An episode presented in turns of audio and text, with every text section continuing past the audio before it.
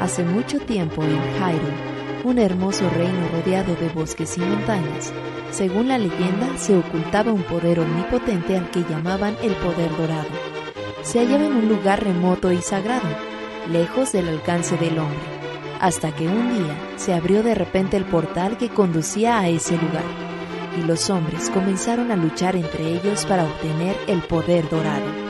Muchos atravesaron el portal y llegaron a la remota tierra dorada donde se ocultaba, pero ninguno regresó jamás. Y en su lugar, a través de aquel portal, llegó el mal. Y el rey pidió entonces a los siete sabios que sellaran el portal para proteger su reino. Muchos caballeros perecieron mientras defendían a los siete sabios de las hordas del mal, hasta que los siete sabios terminaron el sello mágico y encerraron al mal para siempre. O al menos eso creían. Pero el recuerdo de esos acontecimientos se perdió con el tiempo y se hizo leyenda. Un mago misterioso, llamado Aghanim, llegó a Hyrule desde una tierra desconocida y logró eliminar al rey de Hyrule, utilizando sus extraños poderes mágicos. Hechizó a los soldados y raptó a las doncellas descendientes de los siete sabios para romper el sello. Y ahora ha llegado el tiempo de la última de las doncellas, la princesa Zelda.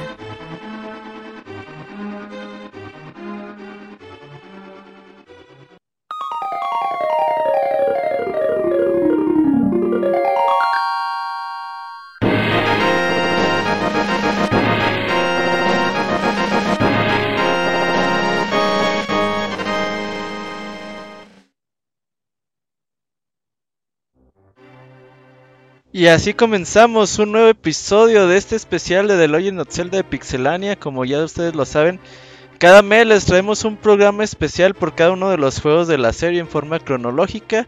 Y el día de hoy toca el turno uno de los juegos más grandes de la pues de la franquicia como tal, uno de los juegos más grandes de toda la historia y vamos a hablar durante tres horas con mis amigos sobre este juego y por qué es tan especial. El día de hoy tenemos casa llena o casi llena. Julio llega en un ratito más. Pero el día de hoy tenemos una invitada. Mika, ¿cómo estás? Hola Robert, muy bien. Muchas gracias por invitarme. Me dice Camuy que eres muy fan de Zelda, sobre todo los 2D.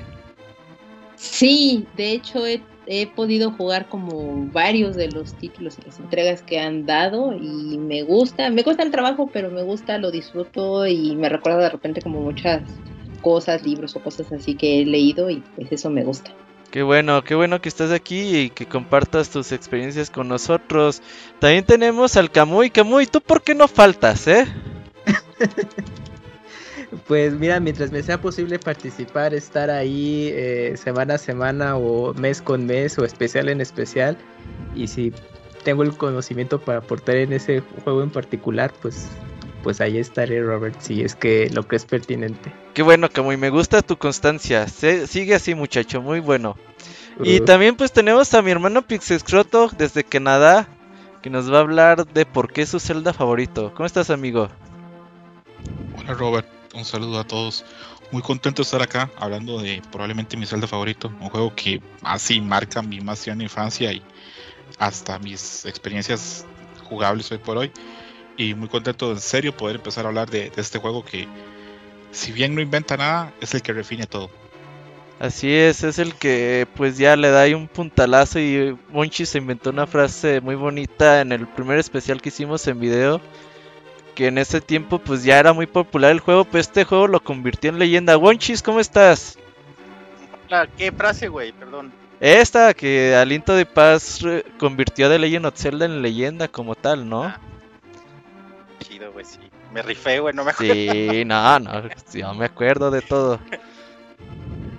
¿Cómo estás, amigo? Estoy contento, fíjate que disfruté tanto regresar a Link to the Past. Y, qué, qué, bonito, qué bonito como estar retomando estos juegos porque recordé muchas cosas que ya no recordaba del juego.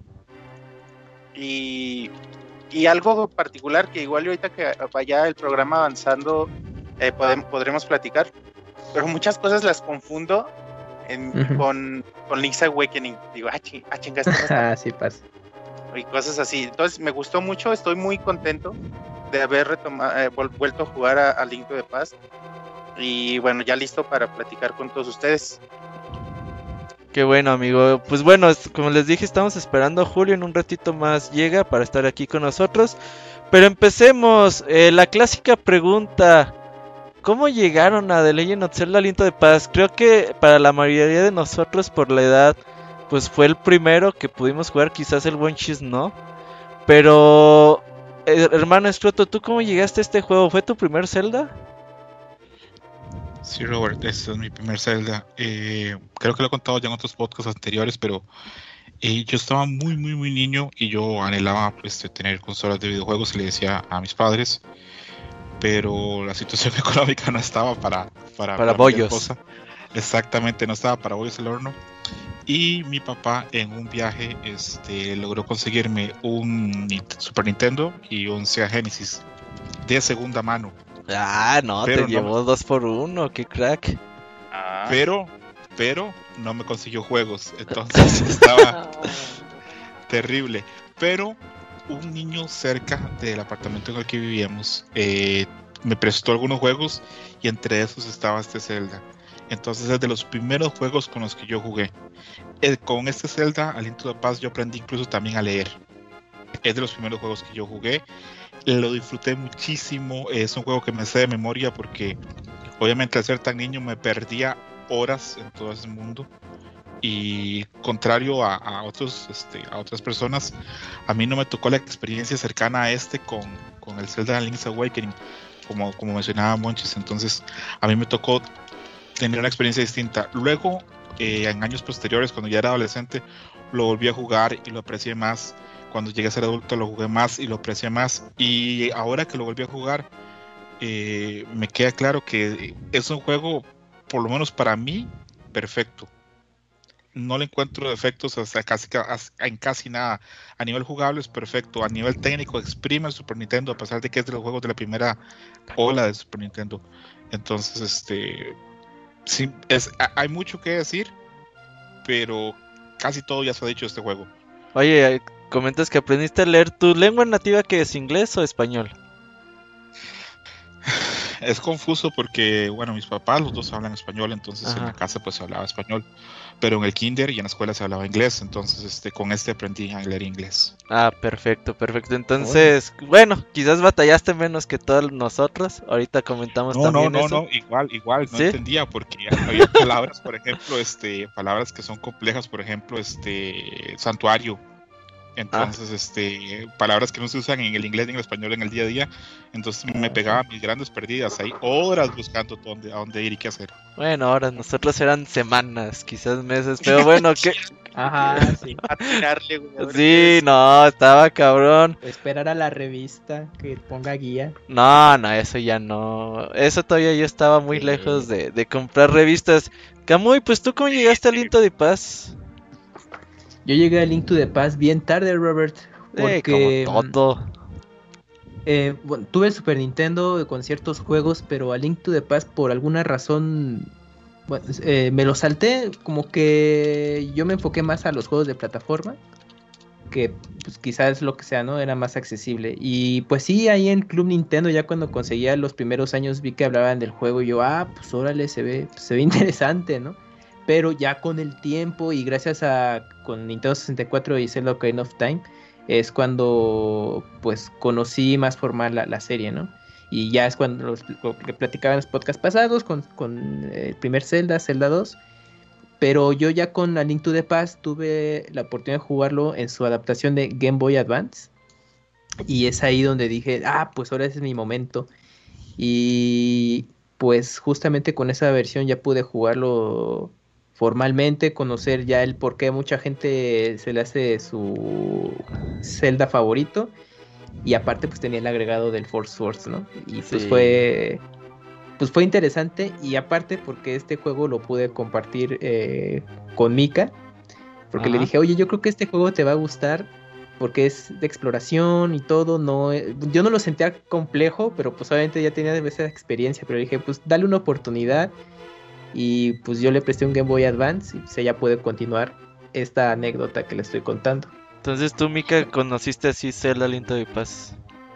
Es correcto, o sea, yo lo conocí hasta ese momento y sí, efectivamente, como dice Camuy, pues desde, no te va a costar trabajo, no es verdad, pero, este, o sea, al inicio la verdad es que me llamó mucho la atención, pero yo no lo pude jugar en ese momento que a mí me lo prestó, porque coincidió en que mi hermano se lastimó la rodilla y entonces él me robó el, el Game Boy que me habían prestado y se puso a jugar de Legend of Zelda. Y este y entonces me iba platicando y pues así como todas las anécdotas de los niños viendo cómo juegan por atrás de la espalda así así yo. Y este cuando él lo terminó le dije bueno ahora o sea Camuy me preguntó este cómo vas con le dije no pues yo he avanzado nada mi hermano lo jugó entonces lo voy a jugar yo ahora y, así es como me enganché totalmente como con toda la serie de Zelda. Me gustó, de nuevo, se me hizo como complicado, pero la parte de explorar y va siguiendo como toda una historia, creo que es lo que más me hizo engancharme totalmente a esto. Oye, Mika, pero tu, tu hermano había jugado antes, ¿no? Zelda Link to the Past, pero eh, así en emulador de computadora. Y cuando supo que tú tenías ese, fue justamente que, a ver, préstamelo porque lo quiero rejugar. ¿Así fue? ¿Así? no, había probado, había probado el, Ajá, es que había probado el emulador, pero no lo había terminado ni nada, o ah, sea, solo había avanzado como una parte. Entonces, no me acuerdo ni siquiera como por qué, pues ya sabes, mientras está convaleciente, pues platicas de todo y de nada para entretener al enfermo. Y coincidió que le comenté que, que me habías prestado justo como, como este juego y me dijo, ah, ya ver, es que yo empecé a jugarlo y nada más juego un calabozo. Bueno, el otro, bueno, el otro y de otro en otro se acabó él el juego y ya después lo pude terminar yo. Pero así es como sucedió esa historia. Ah, ya. Oye, Gonchos, ¿y tú? ¿Sí fue tu segundo Zelda? Mi tercer Zelda, güey. Después del que de la Link's, Awakening. Jugué, no, jugué primero Karina. Ajá. Fue mi único juego durante como dos años.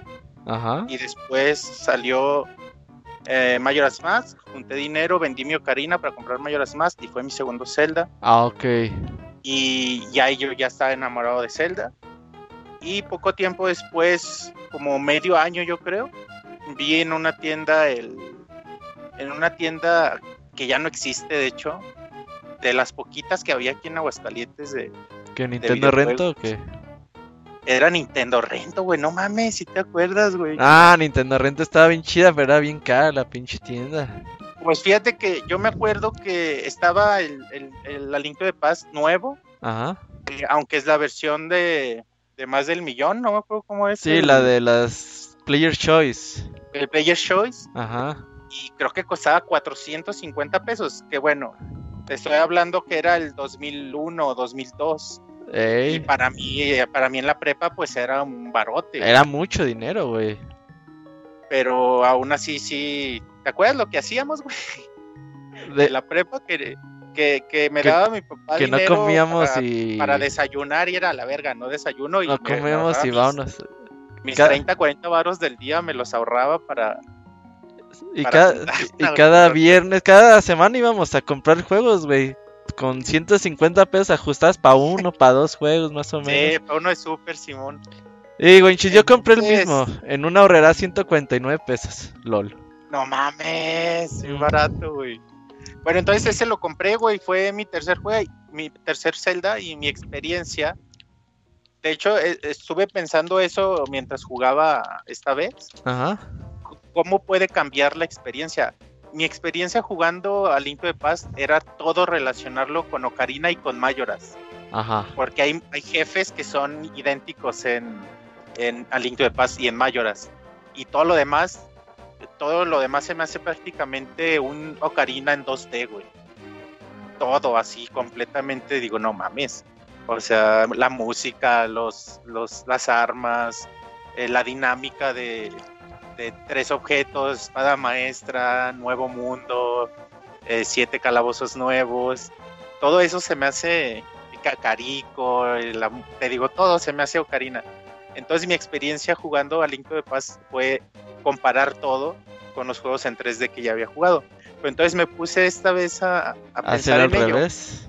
Digo, no mames, o sea, imagínate lo que ha de ser para alguien que jugó a Link the Past enfrentarse a Ocarina. Es de, no mames, güey, todo está en 3D, todo lo que ya sé, ya conozco, ya jugué, ahora lo veo de esta forma y debió volarles la cabeza. Sí, así nos pasó, pues a muchos también. Sí. Aunque bueno, Ocarina of Time también fue el primer Zelda de muchísimas personas y ahorita Breath of the Wild también es lo mismo. Yo también recuerdo mu- mucho que yo rentaba juegos de Super Nintendo. Cada semana mi papá iba y pues réntame un juego. Y a veces yo le hacía peticiones y a veces me traía el que le recomendaran ahí en la tienda, ¿no? Ah, pues un juego para un niño de 6, 7 años. Ah, pues llévele este. Ah, pues llévele este.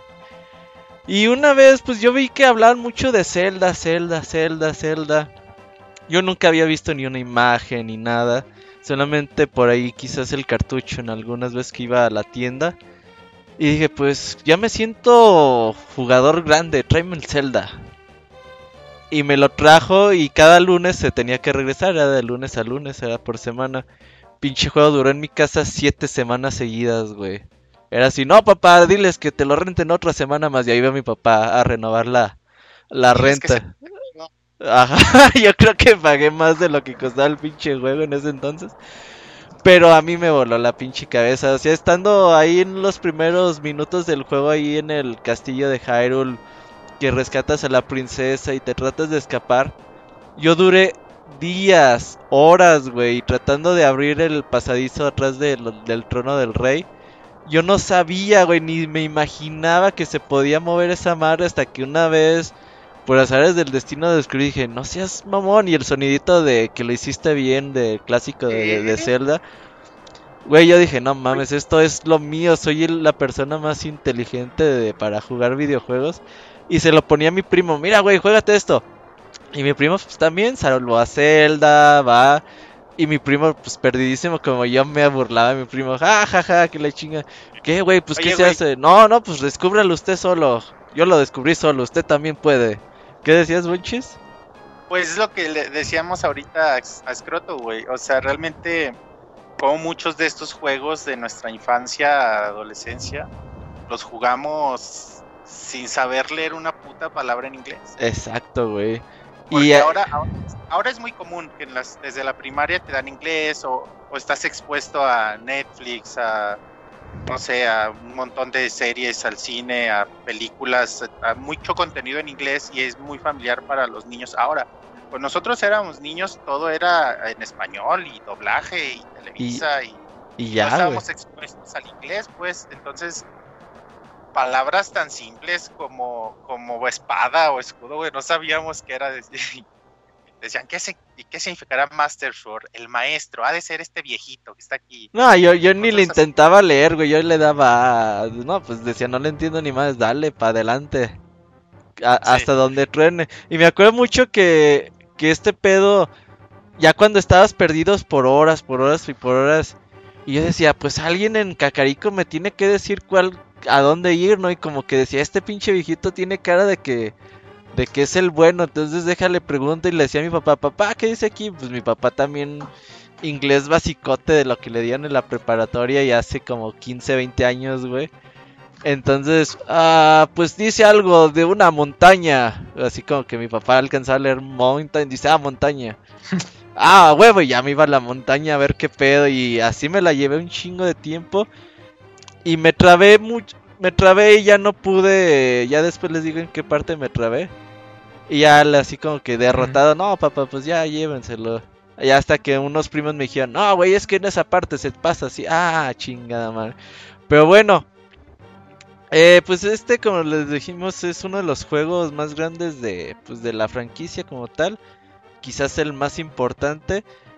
Porque este ya, como dice Scroto, pues no, no trajo muchas novedades como tales. Pero sin duda fue el refinamiento que ocupaba la franquicia, ¿no, Scroto? Sí, eh, este es un juego que tuvo, lo habíamos comentado en la vez pasada cuando hablamos de Zelda 2, pero lo podemos reafirmar hoy. Es un juego que tuvo un desarrollo muy largo. Este juego tuvo un desarrollo de tres años, un año de planificación, un año de experimentación y un año de hacer el juego propiamente a, nivel de código, de, programar, cuando ya estaba decidido todo. Pero aún así, se dice que el juego era tan grande que por lo menos se, se quedaron muchísimas ideas de cosas que no se pueden implementar y que el equipo hubiera querido por lo menos seis o siete meses más para implementar más ideas en el juego, pero no, no se pudo. Este juego también lo, desarrollaron el, el, mismo equipo que estaba desarrollando en simultáneo Super Mario World, desarrolló Zelda. Zelda comenzó antes de Super Mario World y Super Mario World se terminó y aún así este equipo siguió desarrollando Zelda por lo grande que es el juego y por el montón de cosas que reunió y con lo que decía Robert, sí, este, e, este es un juego que toma lo mejor del Zelda 1 toma lo mejor del Zelda 2. ¿Qué tiene el Zelda 2? A veces la gente veo que pregunta, tiene los personajes NPC, tiene las cosas de magia, tiene los pueblos, tiene más interacción ahí, un poquito más de RPG. Reúne eso con la vista aérea, la acción y todo eso increíble que tenía el primer Zelda y lo hacen solo un juego. Aparte, yo creo que probablemente este juego tiene que haber sido una maravilla para el equipo que trabajó en el Zelda 1 porque aquí sí pudieron hacer el Zelda probablemente que hubieran querido hacer. Las mazmorras son muy distintas a las unas a las otras, que no es como, como el primer Zelda, que las mazmorras todas eran parecidas. Hay muchísimos escenarios, el mundo es muy grande. Hoy por hoy sigue siendo un mundo grande para un juego en 2D. Sin duda. Eh, le meten un montón de cosas.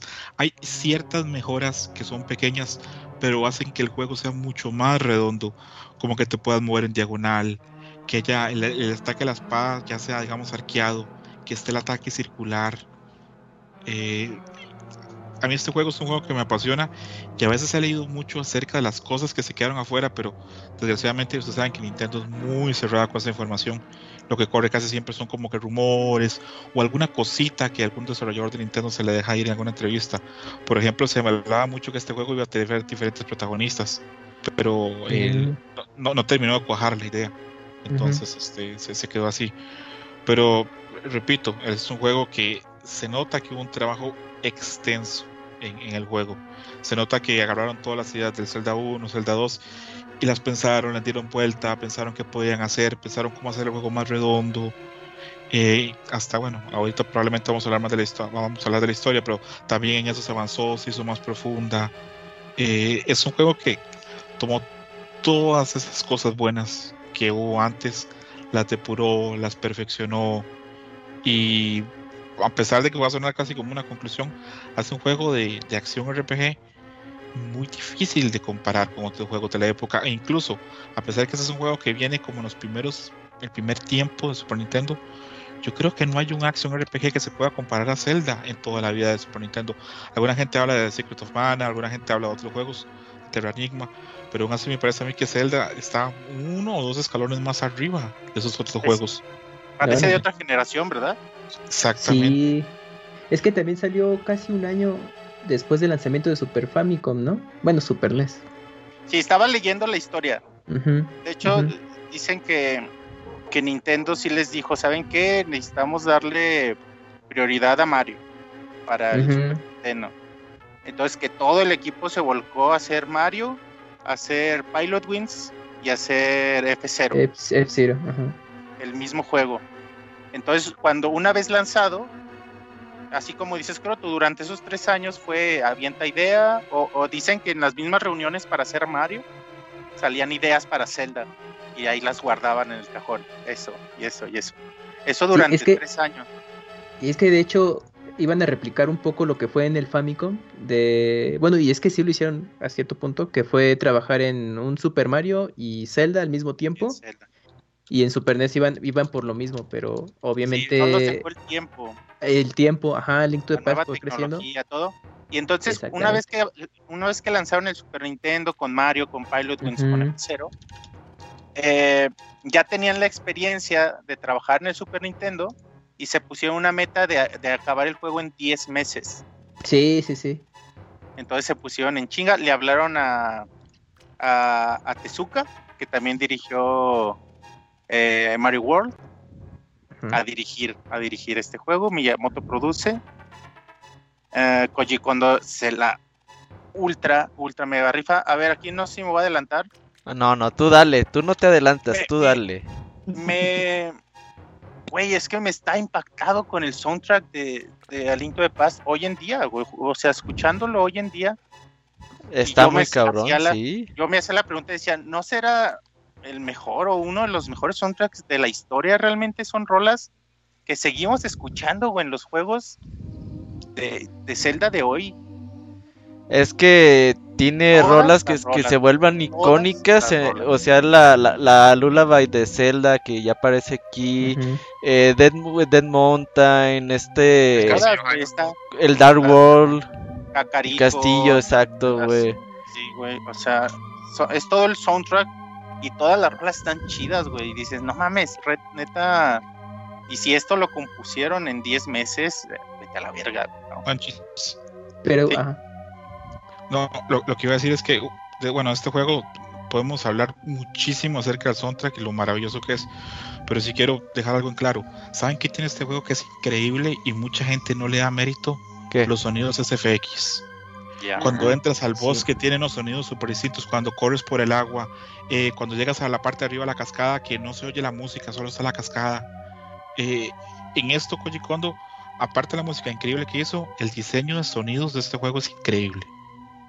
Y además estaba leyendo sobre eso, que era un reto por la cantidad de espacio de, memoria que usaban para el sonido, que era muy limitado. Y el hecho de hacerlo así realmente fue un logro de Koji Kondo. Oigan, pero también se les olvida una pieza clave que con el tiempo que tan importante sería dentro de la compañía y que justamente Zelda Link to the Past fue su primer juego y pues yo me refiero a Yoshiaki Koizumi, quien pues ahorita es el, el que hace el teje y maneja ahí en Nintendo. Eh, Ajá, sí, pues e, él recién había entrado, pero su aportación fue justamente... Eh, es que él es escritor, diseñador y en algún momento él estaba interesado en el cine como, como Kojima, pero pues él sí se enfocó más a, a los videojuegos y pues él le dio toda la forma e historia que conocemos a partir de Zelda Link to the Past. De hecho, pues toda la historia que está en el manual, eh, pues eh, él se encargó de darle toda esta, esta forma, como lo conocemos. Y pues la verdad, eh, pues al día de hoy, pues ya todo eso se ha mantenido y ha estado presente también para otras entregas de, de Zelda, posteriormente a, Link to the Past. Pero pues él estuvo ahí en, pues involucrado en el desarrollo y formó una parte importante en el mismo juego. Sí, y se nota, ah, perdón. No, dale, dale. Se nota precisamente justo como este interés de, que le llama la atención eh, eh, el crear historias, o sea, el ser escritor y todo, porque te va llevando muy de la mano y bien lo dices, o sea, en el propio manual que viene como toda la historia y, demás, y que muchos otros juegos y más de esa época, pues ni siquiera estaban como contemplados así, o sea, era más como un juego que fuera más rápido, entretenido y listo, vámonos. Sí, era el, efectivo que ¿has leído la historia del manual? Las guerras del encarcelamiento están chidas, güey, cuéntalas. está, y está larguísimo, güey. a ver, dale, dale, dale. Yo nunca lo. Yo, yo sé el resumen, pero. Me, tardaría media hora, güey. Pero cuéntalo. Pero es que sí tiene su historia, sí, sí, sí. Y, y bueno, no, no, no sé algo contar y se las dejo que la, que la. No, quiero Ajá, Wikipedia, chavos, ahí está. Bueno, bueno, ahí les va, les voy a hacer resumencito, sí. Pero el resumen, Wonchis. Ajá, o sea, la historia empieza con esta creación de las, eh, esta, esta leyenda eh, de la mitología giliana que ahora conocemos de las tres diosas que, que bajaron a, a dar este, este orden al mundo. Aquí las mencionan como fuerza, conocimiento y valor. Entonces, em, bueno, ya mencionan que dieron todo, que, que, vinieron, construyeron todo, pero no se quisieron ir así nada más, entonces dejaron la trifuerza como, como una parte de su poder, pero la dejaron en, la, en, el Golden Land, en la Tierra Dorada. Y de hecho, les voy a leer, se los voy a leer. Ah, Hay una, una, una pequeña poesía que dice, se dice aquí en el manual que se encuentra dentro del libro de Mudora. Dice, perdonen mi inglés, ahorita las traduzco. Dice, in a realm beyond sight, the sky shines gold, not blue. There the Triforce might makes mortal dreams come true. Que eso, aquí lo apunté aquí. acá. Dice. Ah, chinga, esta no es. Pero en español, Gonchis, no seas mamón. Yo dije, ah, sí, Gonchis, ya, ni que fueras el Moy. Ajá. pues es que si no, no iba a rimar, güey. No. Sí, bueno. Bueno, dice: In a realm beyond sight, en un reino más allá de la vista, the sky shines gold, not blue. El cielo brilla dorado, no azul. There, the Triforce Might, allá la, la fuerza, la fuerza o el poder de la fuerza, makes mortal dreams come true. Hace los sueños mortales realidad. Entonces esto viene en el manual y se hace bien chulo, se hace bien bonito. O sea, si sí, sí, su poemita, está chido. Dale, Mika. Yo quiero hacer una acotación ahí, porque justo eh, que dices, ¿no? Que viene con estos tres grandes cosas que arman la, la, trifuerza y que se utiliza mucho como en las leyendas propias que existen de los caballeros y demás que existen en los en las historias, sobre todo europeas, que siempre habla como de los siete caballeros y demás, y esas son las tres características que sí debe de tener un, caballero en la edad en la edad media para que pudiera realmente considerarse un caballero. Entonces, de ahí es de donde vienen como muchas otras cosas. Sabiduría, fuerza y valentía, claro. Y bueno, siguiendo con la historia, ahora sí hablan del. ¿Cómo lo dice en español, Robert? ¿Qué? ¿El qué? The in War, ¿cómo lo mencionaste ahorita? ¿Las guerras del encarcelamiento? Las guerras del encarcelamiento, ahora sí te la platican. Te dicen que esto, se, esto de, las diosas pasaron años, se volvió leyenda, estaban en el, en el mundo, de, en el Golden Land, en la Tierra Dorada. Eh, solo había rumores y que había como, como entradas y bla, bla, bla, bla. Pasó tiempo hasta que por accidente un grupo de ladrones encuentra una entrada el líder de este grupo es Ganondorf, y así lo menciona en el juego, Ganondorf. Y, Con apellido también, ¿no? Ajá, ahí les va. Eh, yo nunca lo había leído apenas hoy, güey. ah, mames, yo no sabía eso. Dragmayer. Ajá. Es Ganondorf Dragmayer. Eh, con su alias Mandrag Ganon, o también conocido como el encantador de ladrones. Ah, perro. Enchanted Tips, no sé cómo traducir eso. El, sí, supongo que sí. Entonces, eh, dicen que él eh, pudo pasar, ellos, bueno, pudieron pasar a la Tierra Dorada y ahí estaba la Trifuerza, entonces la agarró.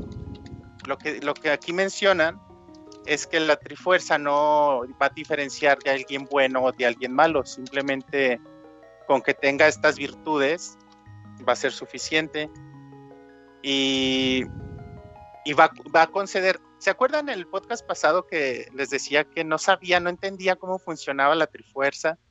¿Y a quién le concedía deseos? ¿Cuántos deseos concedía? ¿O qué? ¿Cómo? ¿Cada cuánto se tenía que renovar el deseo? Y todo eso. Pues aquí te lo explican muy bien.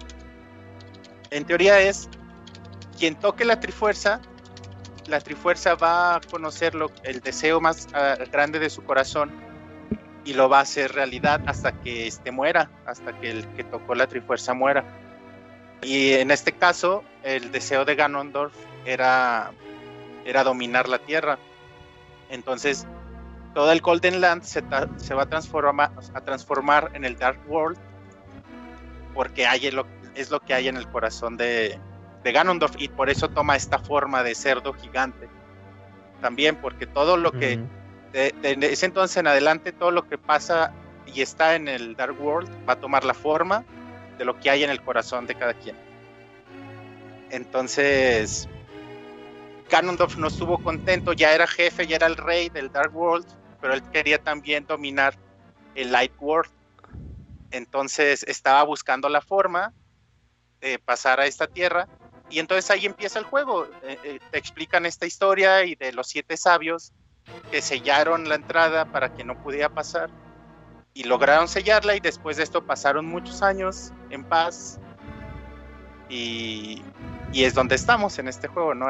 Es donde empieza con Aganim eh, secuestrando a las doncellas para tratar de reabrir ese portal y Ganondorf pueda venir al Light World a conquistarlo. Entonces básicamente esa es la historia. Oye, nada más como dato extra, el del apellido de Ganondorf Dragmeyer En los otros juegos ya no se, se incluye, pero donde vuelve a aparecer es en el sitio de oficial de Zelda.com. Ahí en los perfiles de personaje aparece con el apellido. Sí, es bien raro porque... Había noventerote, el Dragmire. Sí, sí, es como de película hollywoodense, ¿no? porque creo que esa es aportación de Nintendo América, porque también cabe mencionar que el, la versión japonesa, que bueno, ya uno se enteró después que si te quedas así sorprendido, es que tiene, hace referencias a, pues, a la religión eh, occidental. Y por ejemplo, el título es algo eh, que eh, era hacía referencia a las a, las diosas de la fuerza. Ándale. Entonces Nintendo América dijo, uy, no, es que esto es como que muy delicado, ¿no? Entonces por eso hicieron el cambio a Link to the Past como lo conocemos.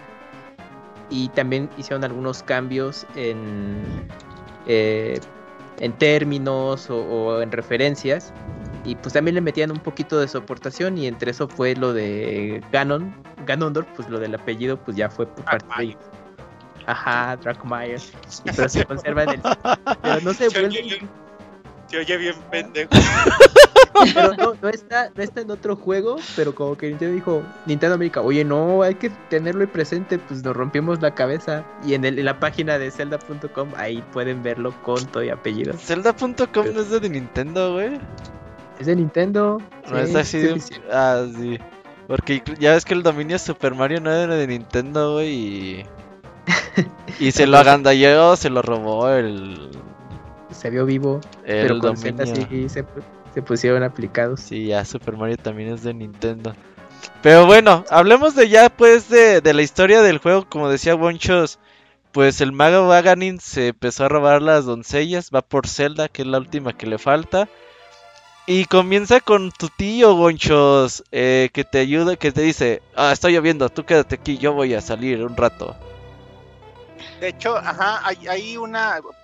Es que es lo padre que, que Mika mencionaba, que parte de lo chido del juego es que la historia se te va presentando conforme vas avanzando y te van contando más detalles y vas descubriendo cosas. Y, y por ejemplo, cada que pasas en, ya en el mundo oscuro, cada que pasas un calabozo, cada doncella te va ampliando esta, esta historia, este conocimiento de historia y vas entendiendo poco a poco qué está pasando.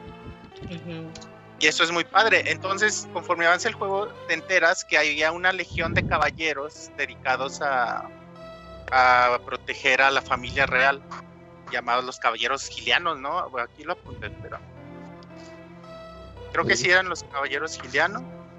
Entonces, la pregunta es, o bueno, ya, saben que no que no comulgo mucho con esto de la cronología. Ajá.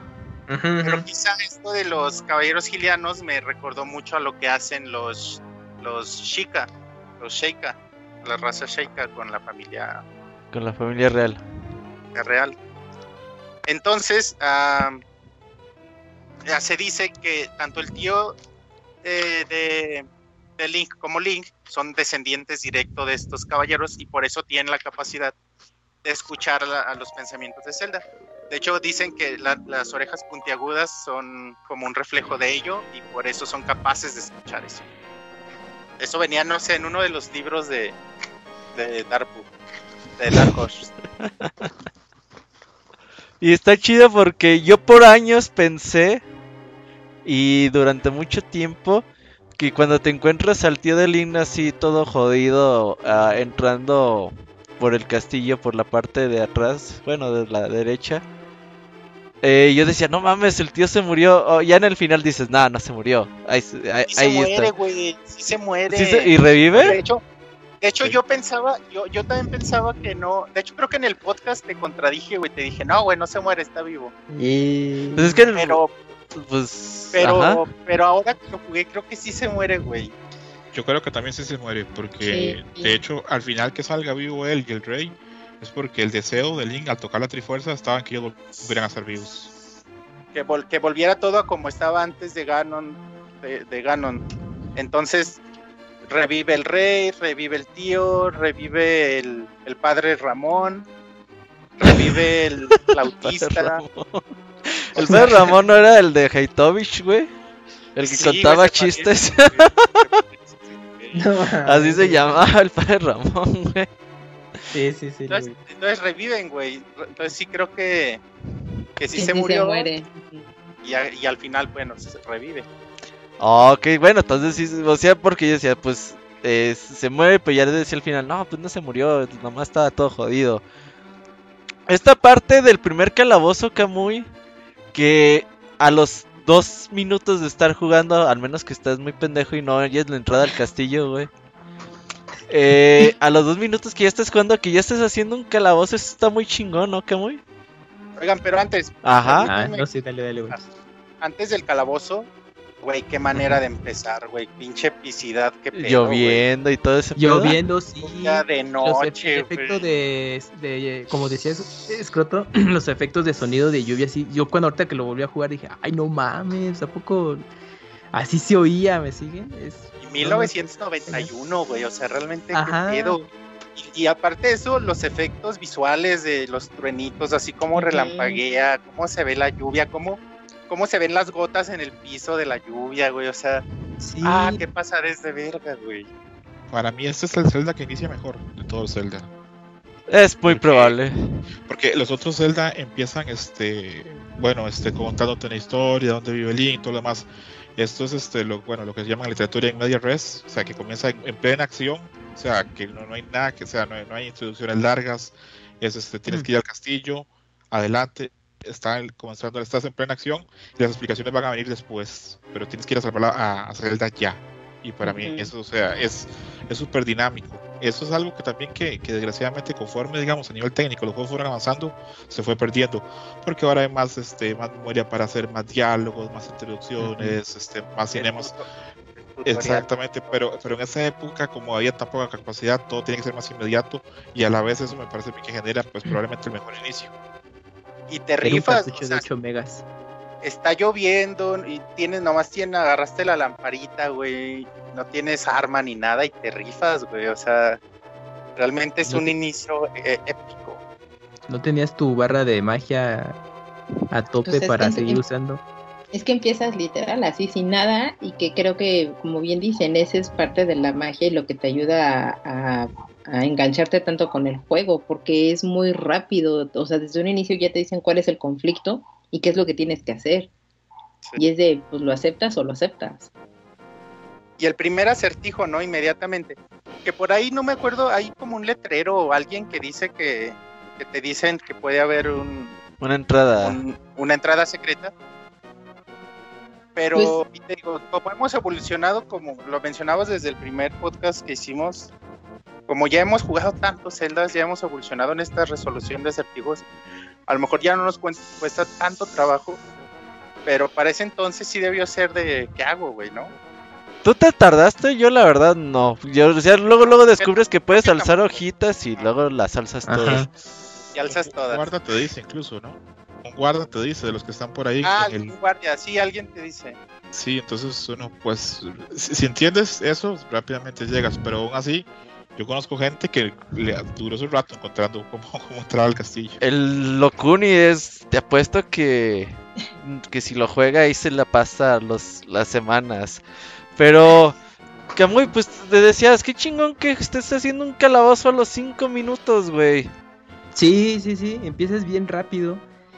Mm, pues es que justo esto de volverlo a rejugar pues por, eh, eh, coincido con lo que mencionaba, ¿no? Pues ahora que los juegos ya tienen más cap bueno, el, hardware tiene más capacidad para poder recrear cosas que los diseñadores y directores de los videojuegos quieren, pues tardas mucho en llegar como al punto clave, ¿no? Ya donde te engancha. Y aquí, ahorita que yo estaba jugando, dije, no, pues, pues voy a darle, darme una vuelta por la zona, a ver qué puedo conseguir, algunos ítems, etcétera.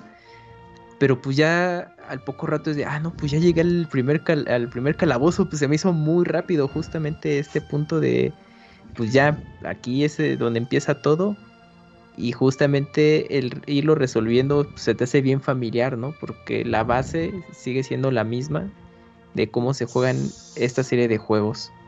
Oye, y entras al castillo y sigues escuchando a lo lejos la lluvia, güey. También eso es sí. pasado de lanza.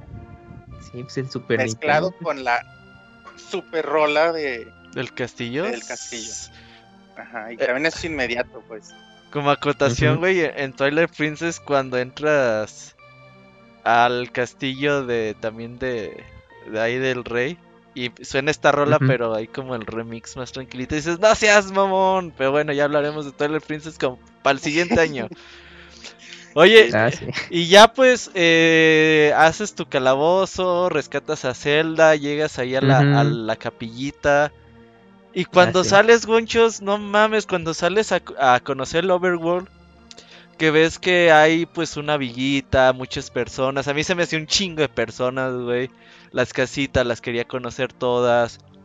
El bosquecito, eh, acceso a las montañas, la iglesia, el cementerio había un puente para cruzar el río, te podías ir ahí como para arriba, para el río.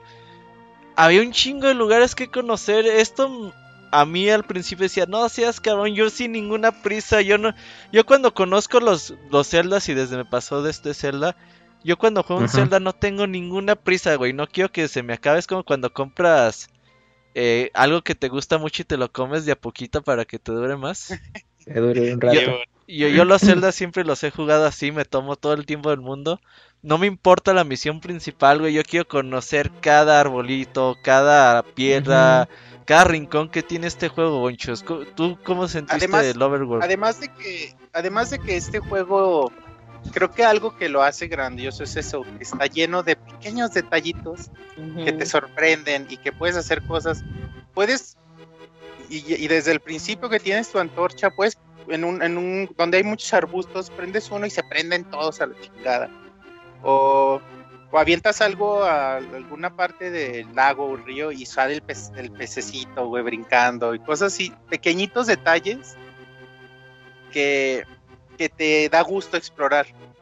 Aunque, si, si quiero aclarar que aquí ya se toma una propuesta eh, de dinámica de juego que veremos ya posterior en todos los juegos, que es esta linealidad que vimos en el juego anterior también, en Zelda 2, en donde no te permiten explorar a libertad si necesitas como ciertos ítems para poder pasar a ciertas zonas.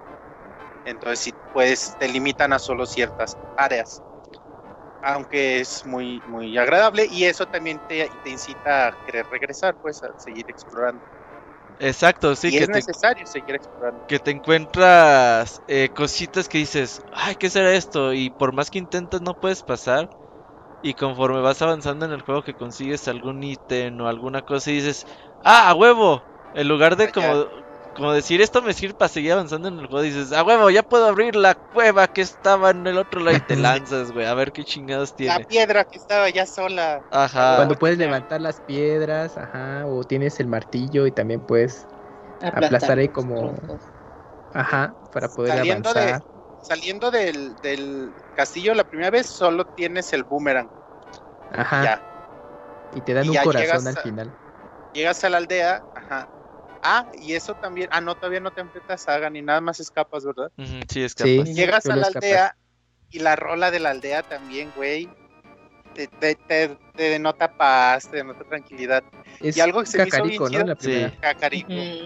Cacarico, que entendamos que con esta relación de las gallinas con el pueblo, entendamos Cacarico como esta onomatopeya, supongo, japonesa, que aquí podríamos en español sería Kikiriki en francés es cocorico. Supongo que en japonés, supongo que en japonés es cacarico. Y se me hace súper bonito ese nombre, Y ves la aldea y ves las casas y, entras a las casas y ves cómo están, están construidas. Ves la, estos letreros de madera a las entradas del pueblo y se me hace muy bonito. Y empiezas a platicar con los habitantes y te das cuenta que no son en NPC y, eh, como... Como el Zelda 2. Como el Zelda 2, que todos te decían lo mismo, que sin personalidad. Aquí cada uno tiene una historia que te interesa, te, una, te cuentan algo que, que te puede llegar a servir, o tienen sus pedos y, ay, me peleé con mi hermano, y, ay, es que mi hijo se ah, perdió. o un güey en el bar te dice, ay, vi a una sirena, deberías ir, a lo mejor le gustas. Y cosas así que dices, ah, qué bonito, güey, o sea, realmente me están haciendo sentir que este mundo está lleno de vida. Es que creo que eso es parte de, los grandes detalles que mencionaban, que es lo que tiene el juego y que es lo que te ayuda precisamente a que lo quieras y que se te convierta en tan entrañable. Porque cada una de las personas tiene una personalidad, cada una de sus casas lo refleja y no te pesa estar regresando una y otra y otra y otra vez a distintos lugares donde ya estuviste precisamente para encontrar nuevas cosas. O sea, como bien dijo Robert, no te interesa el seguir avanzando en la historia, sino quieres seguir descubriendo qué otras cosas o qué otros detalles es lo que metieron dentro de todo el, mundo. A, mí en, detalles, ahorita que lo, bueno, lo rejugué, es por ejemplo, ya en las animaciones, cuando colocas una bomba y destruyes una, un muro, eh, puedes, alcanzas a apreciar ahí pues como ajá, los pedazos de piedra y yo dije, ah, no mames, hasta cuidaron eso, ¿no? Porque yo lo jugué en Game Boy Advance, pero no, pues ni siquiera era la versión de luz todavía, ¿no? El SP, entonces esos detallitos me los perdí y ahorita ya que lo jugué, ya pues este, pues, ahora sí que en otro tipo de pantalla o como más atento, sí notaba esos detalles. O por ejemplo, el juego de de sombras, cuando estás en el bosque, también te dan esa sensación de que pues están los árboles, ajá, pero que tú eres muy pequeño, ¿no? Porque Oye, pues, el tipo de sombra de que, tiene. De que pases a otro tema de, de que estás hablando de las paredes y, retomando lo que dijo Escroto de, de, la habilidad de Koji Kondo de imprimirle eh, magia con sonidos. También, ¿no? O sea, con la espada puedes picar la pared y hace un sonido diferente donde puedes bombardear. Y eso también es bien pasado de lanza. Sí, sí, sí. Eh, tiene muchos detalles eh, que yo la verdad pues, no los había apreciado en su, en su primera vuelta. Y pues ahora jugándolo, pues ya, pues obviamente ya más consciente de cómo está la serie y el juego y todos estos datos que platicamos de, de trivia de cómo fue el desarrollo, pues sí, sí me sorprendían. Decían, es que pues para el tiempo en el que surgió, pues tuvieron mucho cuidado para todo esto y, también algunos eh, datos ahí rápidamente, por ejemplo, cuando están los peces, si los tomas y los avientas a un lago cercano, pues te premian con una rupia. O sea, un montón de cosas. Ajá, sí, sí, sí. Y yo, yo son cositas que dije, no mames, yo ni sabía, ¿no? Ya con toda la información que tienes al día de hoy, te sorprendes con todo eso que tiene y pues le haces la memoria de cuando salió, dije, no, es que estaba muy cañón el juego. Y ajá, porque estamos hablando de un juego de 1991-92, güey. Sí, sí, sí, el Super Nintendo lo revelaron en el 89, imagínate. Lo juegas hoy en día, lo decía Scroto en el podcast pasado. Ajá. Lo juegas hoy en día y te das cuenta que no ha envejecido un solo año, o sea es un juego que podría salir hoy en día y dirías, ah, no mames, qué chido juego. Sí, me acuerdo mucho cuando salió el remake de Alien, de Alien Between Worlds. Y que Isaac le gustó mucho y me dijo, güey, ¿cómo está el de Game Boy el de Game Boy Color o el de Game Boy normal? Le digo, es igual a ese, güey. No seas cabrón, ¿en serio? Sí, güey, está igualito, güey. No mames, que, que, que, hicieron un juego así en el Game Boy. Sí, güey, así está el pinche juego. ¿El Link's Awakening? Ajá, entonces sí, y con este también es, oye, ¿y este juego qué pedo? Pues juégalo, güey. Porque muchas veces pues, juegas algo que ya tiene sus años. Si dices, pues ya tiene mecánicas obsoletas, ya se le nota el viejazo. Quizás aliento de paz, pues el estar yendo al pinche menú de cambiar objetos a cada rato, ¿no? Pero pues ah, ya. es... eso del menú, Robert. Ajá. Perdón que te interrumpa, pero me acordé que no les dio tiempo de asignar los ítems en cada botón.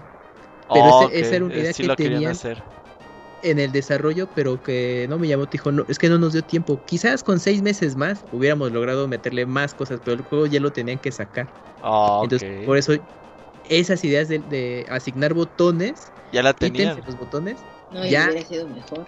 Sí, el, el Link's Awakening le hicieron, pero pues había dos botones y ya en Ocarina of Time lo hicieron pues, ya con más botones. Ah, qué perros. Eso pero está de, a Link to the Past ya venía esa idea. Oh, qué chingón, qué chingón. Oye, Mika, ¿cuánto tiempo te tardaste para molestar a tu primer gallina?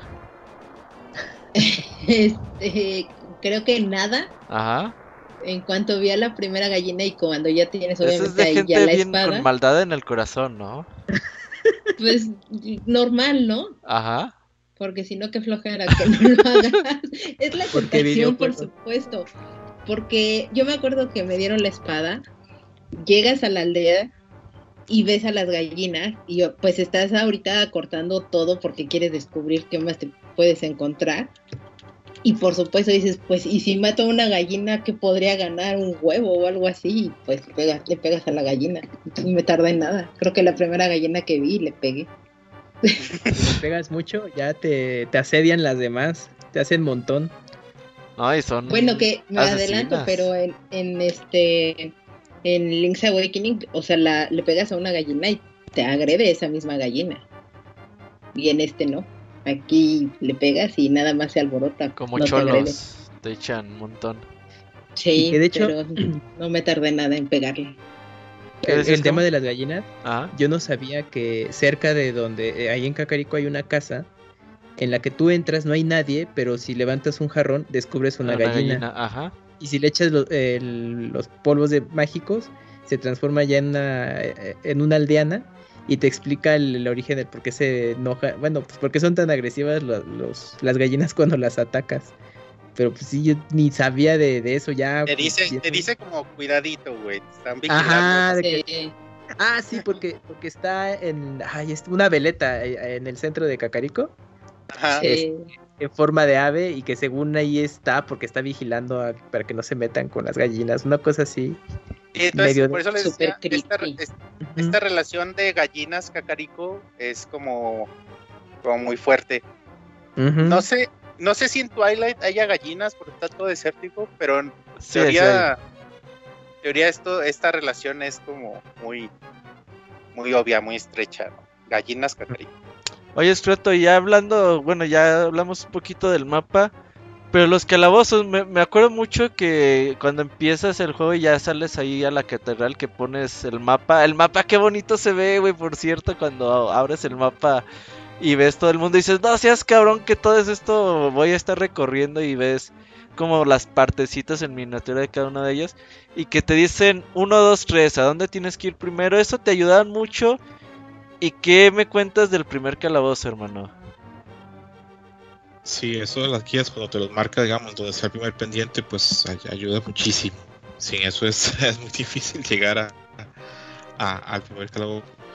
Eh, ahora, digamos, este que ya yo, ahora que lo, rejugué y ahora pues tienen otro entendimiento y otra precisión del juego, se da cuenta que había cosas o había herramientas que dejó el equipo Nintendo muy claras para que uno supiese llegar, para que lo hace con el anciano que está afuera del, del- del templo y que te diga cuando me traigas el, el pendiente te voy a dar un regalo. Zajarrala. Pero- exactamente. Shaharala. cuando no es niño- Shahar- Shara- ajá, Sharajasla. Zaja- Zajarala. Ah, ok. Shaharala, Ah, ok. Sacarrala. Eh, eh, pero en su, día, en su día, con su momento, era, bueno, yo, mi, mi, mi juego era totalmente en desorden. O sea, yo iba, pero no sabía ni con quién tenía que hablar, no tenía con quién entrar. No entendía cómo funcionaba eso que llegas y consigues primero el mapa y luego la brújula. No, ahí andaba para arriba y para abajo, este, como, como un abejón pegando con las paredes este, por todo lado, hasta que ahí poco a poco pues ibas avanzando durante el primer, este, el primer calabozo Calabozo. pero ahí es donde uno ve que el equipo Nintendo, y en eso Nintendo siempre se ha caracterizado, tiene una maestría para la creación de niveles increíble. Las mazmorras están súper bien hechas, eh, las secciones están divididas, y, y te puedes dar cuenta que conforme vas avanzando vas consiguiendo los ítems, ya ciertas cosas que tenías que haber, este, ya, ya empiezan a haber shortcuts, empiezan a haber un montón de herramientas para hacerlo todo más fácil más rápido. Eh, el primer calabozo yo lo siento pues relativamente fácil. Eh, pero bueno, ahora, pero también de niño lo sentía más o menos fácil. Pero el, solamente el hecho de entrar, ver las mecánicas y todo lo que trae ese primer calabozo te prepara, te enseña cómo va a ser las dinámicas de todo lo que falta para el resto del juego. Sí, que. Para complementar lo que dices, el de la capacidad de diseñar niveles del equipo de Nintendo. Yo aquí jugando el juego, cuando llegué al, al, al segundo calabozo del Dark World, Ajá. que hoy lo mencionamos, pero ahí fue que es el del agua, en el que tienes que transportarte al mundo de la luz, sacar el agua y luego regresar para poder nadar. El del gancho. Ese, en, ese calabozo, cuando, tienes, necesitas ya nadar, en ese calabozo, cuando estaba a mitad del calabozo, dije, qué pasados de verga los de Nintendo. Aquí sí dijeron, vamos a enseñarle al mundo que somos los putos amos al, de diseño de niveles. O sea, realmente sí es, eh, sí es algo demasiado increíble, güey. Cómo usan eh, eh, es, las mecánicas de juego para crear acertijos y se me hace grandioso, güey. Y esta capacidad de poner pisos también se me hace increíble. O sea, esto de diseño de niveles, eh, coincido con Scroto, es algo, no sé, irreal. Sí, porque... no, dale, dale, dale. No. Sumando nada más, la melodía de los primeros tres calabozos, ay, güey, me mama, güey los tres calabozos del, Light, World, es una melodía misteriosa, triste, que me hace recordar la del primer Zelda, me hace recordar la rola del calabozo del primer Zelda, porque tiene esta esencia de, nostalgia, de tristeza, que, ah, qué chida, güey, nada más lo quería mencionar. Sí, está bonito, decías, Fruto, las mecánicas de los calabozos, sí, que consigues tu brújula, consigues tu mapa, eh, la llave para entrar al cuarto del jefe y aparte un objeto especial, cosas que ya estaban en el primer de Legend of Zelda. Así no, güey, así apenas, güey. ¿De qué? O sea, la llave, la llave, sí, es, nueva. Y para el jefe es nuevo, ajá. Pero, y, el cofrezote grandote donde estaba tu ítem, el primer ítem es la, el arco. Y todo esto estaba chingón. Eso de los pisos estaba chido porque veías tu mapa y realmente te quedabas a analizar el mapa. Decías, ok, yo estoy en este piso. Eh, tengo que bajar, aquí me marca algo. Y el hecho, el hecho de que esté así por cuadrantes te facilita esta, esta la lectura. La, lectura de que puedes eh, aventarte al piso de abajo, ¿no? Ajá, bueno, ya para los siguientes niveles sí, sí aplica eso, estaba chido, güey. Y Mika, ¿qué te pareció? Ah, perdón. No, nada más mencionar. Pregunta, no sé, a mí se me hacía, yo pocas veces necesitaba leer el mapa o ver la brújula o dónde estaban y nada. Y se lo atribuía al excelente diseño de niveles. Decía, es que está tan bien diseñado que ni siquiera tengo que estar consultando el mapa porque el juego en sí te va guiando y te va llevando a... Pero no sé si es algo que yo hacía o si le pasó a todos. No, pues de los más difíciles es donde, donde ya no hayas una llave o donde dices, güey, pues ya pasé por todos los cuartos que me falta y ya te das cuenta, ah, aquí hay un cuarto que no he ido y así. Te, te pasa eso. Mika te preguntaba, tú, los calabozos, ¿cómo, qué, qué te parecieron? ¿Te gustaban? ¿Te estresaban? Decías, ay, mejor prefiero estar afuera que en un calabozo. No, a mí sí me gustaban, porque justo, eh, como mencionaban, te va llevando como de la mano el, cada uno de los acertijos que tienes que ir venciendo y, tienes que ver cómo lo vas a resolver para que puedas seguir avanzando o salirte como del propio edificio y que puedas, o sea, saber qué ítem es el que ibas a obtener ahí. Yo me acuerdo que cuando jugué la primera vez el juego, o sea, conseguir el mapa para mí era lo mejor que me podía haber pasado, porque yo consultaba el mapa no tanto de nuevo por seguir como la historia, sino por ver qué cuarto es el que me faltaba explorar. Ah, Entonces, yo me tardé mucho tiempo en, los calabozos la primera vez que lo jugué, porque yo quise abrir todos los cuartos, así todo. Así hubiera nada o solamente hubiera una, una rupia verde, yo quería entrar para ver qué es lo que podía como encontrarme ahí. Oye, ya ahorita, sí. Oye, qué padre nada es lo que mencionas, que porque en este juego hay en varios calabozos hay cuartos en los que puedes, puedes entrar y no pasa nada, pues. Y los ves en el mapa y si es cierto lo que dices, si te dan ganas de, a ver, pues vamos a ver qué hay. Sí, muchas veces, o sea, para mí el objetivo de, de entrar a los, a los calabozos no era, o sea, no era matar al malo, sino era conseguir el mapa para ver todos los cuartos.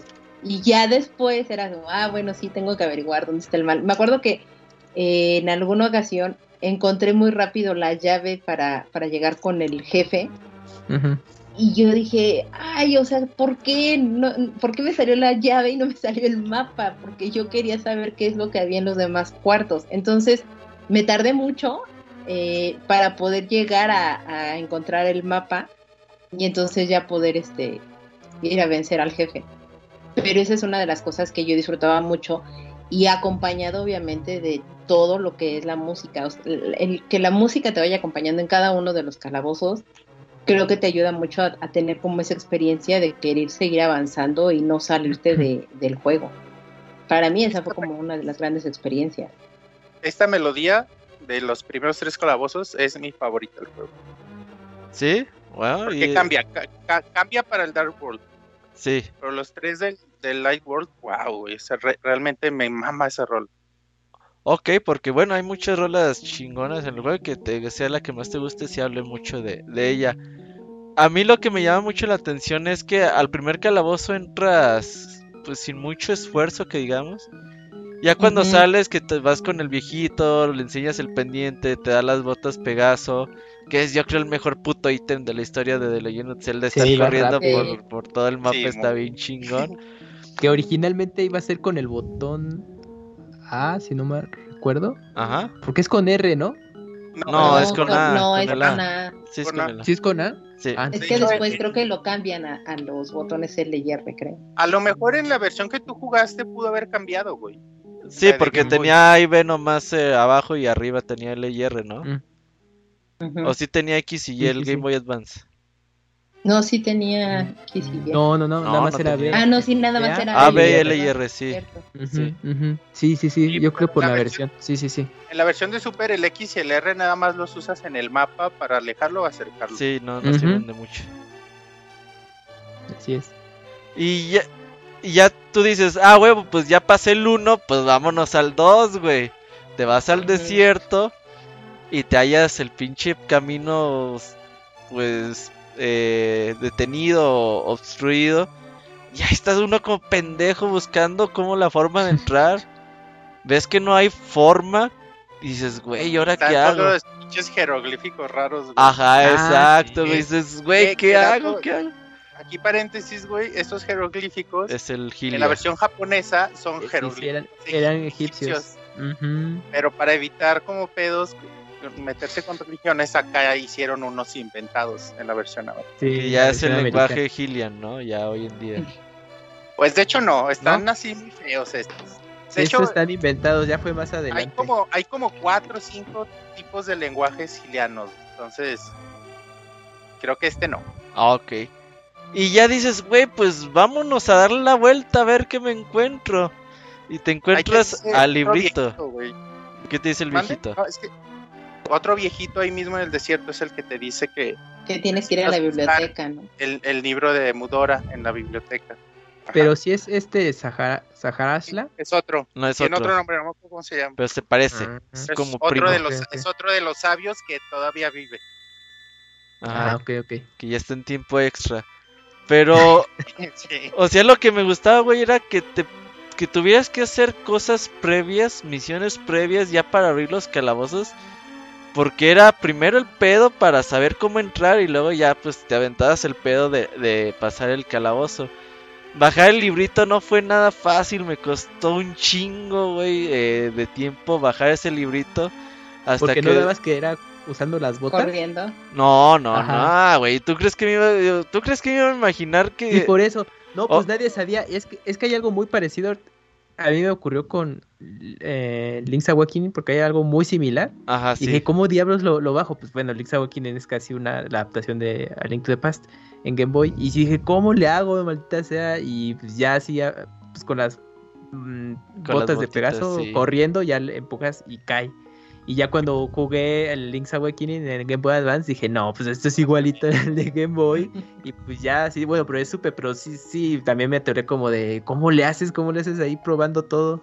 Y aquí es donde dices... Ajá, dale. Es que aparte creo que justo esa es una de las grandes cosas bonitas que tiene el juego, porque vas avanzando y dices, bueno, ya me voy a regresar a la historia original para entrar al calabozo pero cómo demonios entrabas y eso te generaba regresar como a la aldea y hablar con la gente y encontrar el librito y averiguar cómo lo haces y te seguías como con otras side quests que no estabas ni siquiera contemplado, pero que no te pesan ah, hacerlas. De hecho, de hecho, cuando consigues algo te da un buen de satisfacción, ¿eh? de, ah, ya lo conseguí, a ver, ¿para dónde llego? Yo donde me atoré en esa parte no fue en encontrar cómo bajar el libro, sino en encontrar la pinche biblioteca, güey. Ah, yo también me tardé en eso. ¿Por qué te primera vez que lo jugué? ¿A poco? Que nadie te dice dónde está, entonces dices, pues voy casita por casita. Sí, ah. tienes que entrar a todo. Sí, sí, pero esa, esa está bajito. pero no puedes entrar por el pueblo. Estás, está sellado. Creo que tienes que darle la vuelta. No, no tienes que darle la vuelta, sí. puedes entrar por, el otro lado. Pero fíjate que esa casita tiene truco porque tiene afuera de la casa tiene un libro de madera con, una pluma. Entonces, bueno, pues ya obviamente ya como que lo asocias tiempo después, pero en su momento, pues a lo mejor ni te fijabas en ese detalle por el simple hecho de dónde está la biblioteca, pero sí te daban la pista. O sea, eh, la casa tenía un distintivo afuera para que supieras como, oye, esto, esto es diferente a las casitas que es que... Es que, todas las casitas en realidad tienen como una característica que te ayuda o que es como la pista para que encuentres pero creo que estás tan inmerso en el juego y en, tratar de encontrar cosas y, es muy bonito que de repente obvias o te pierdes en ese tipo de detalles. Sí, entonces yo, yo me, a mí me pasó lo mismo, o sea, yo también me tardé muchísimo en encontrar la biblioteca y creo que por eso me gustó más estar en la, en, el, en la aldea porque me metía a todas las casitas y no daba y me puse a platicar con todos los aldeanos, golpeé gallinas, por supuesto, entonces Oye, y que están los letreros de Se Busca con tu cara. Ah, sí, sí, sí. Sí, esos detalles que le incluyeron, sí. Oye, Wenchis, y aquí es donde dices que el Link es del Opus Dei, que también se persina para abrir la puerta. Ah, sí es cierto, se, se persigna. güey, se persigna. Primero re, se hinca, junta sus manos y se persigna. Y sí. Ese, es, eso. Ese eh. que era católico religioso. Sí. Pero es que tiene todo el sentido. De extremista. extremista. Yo de ese momento, en el juego, eh, tiene varios momentos muy interesantes, pero para mí ese siempre fue muy enigmático. Porque llegas con el libro este de Modora y ya logras este, pues leer ahí la, la ruina y ya se te va a abrir para entrar al segundo castillo.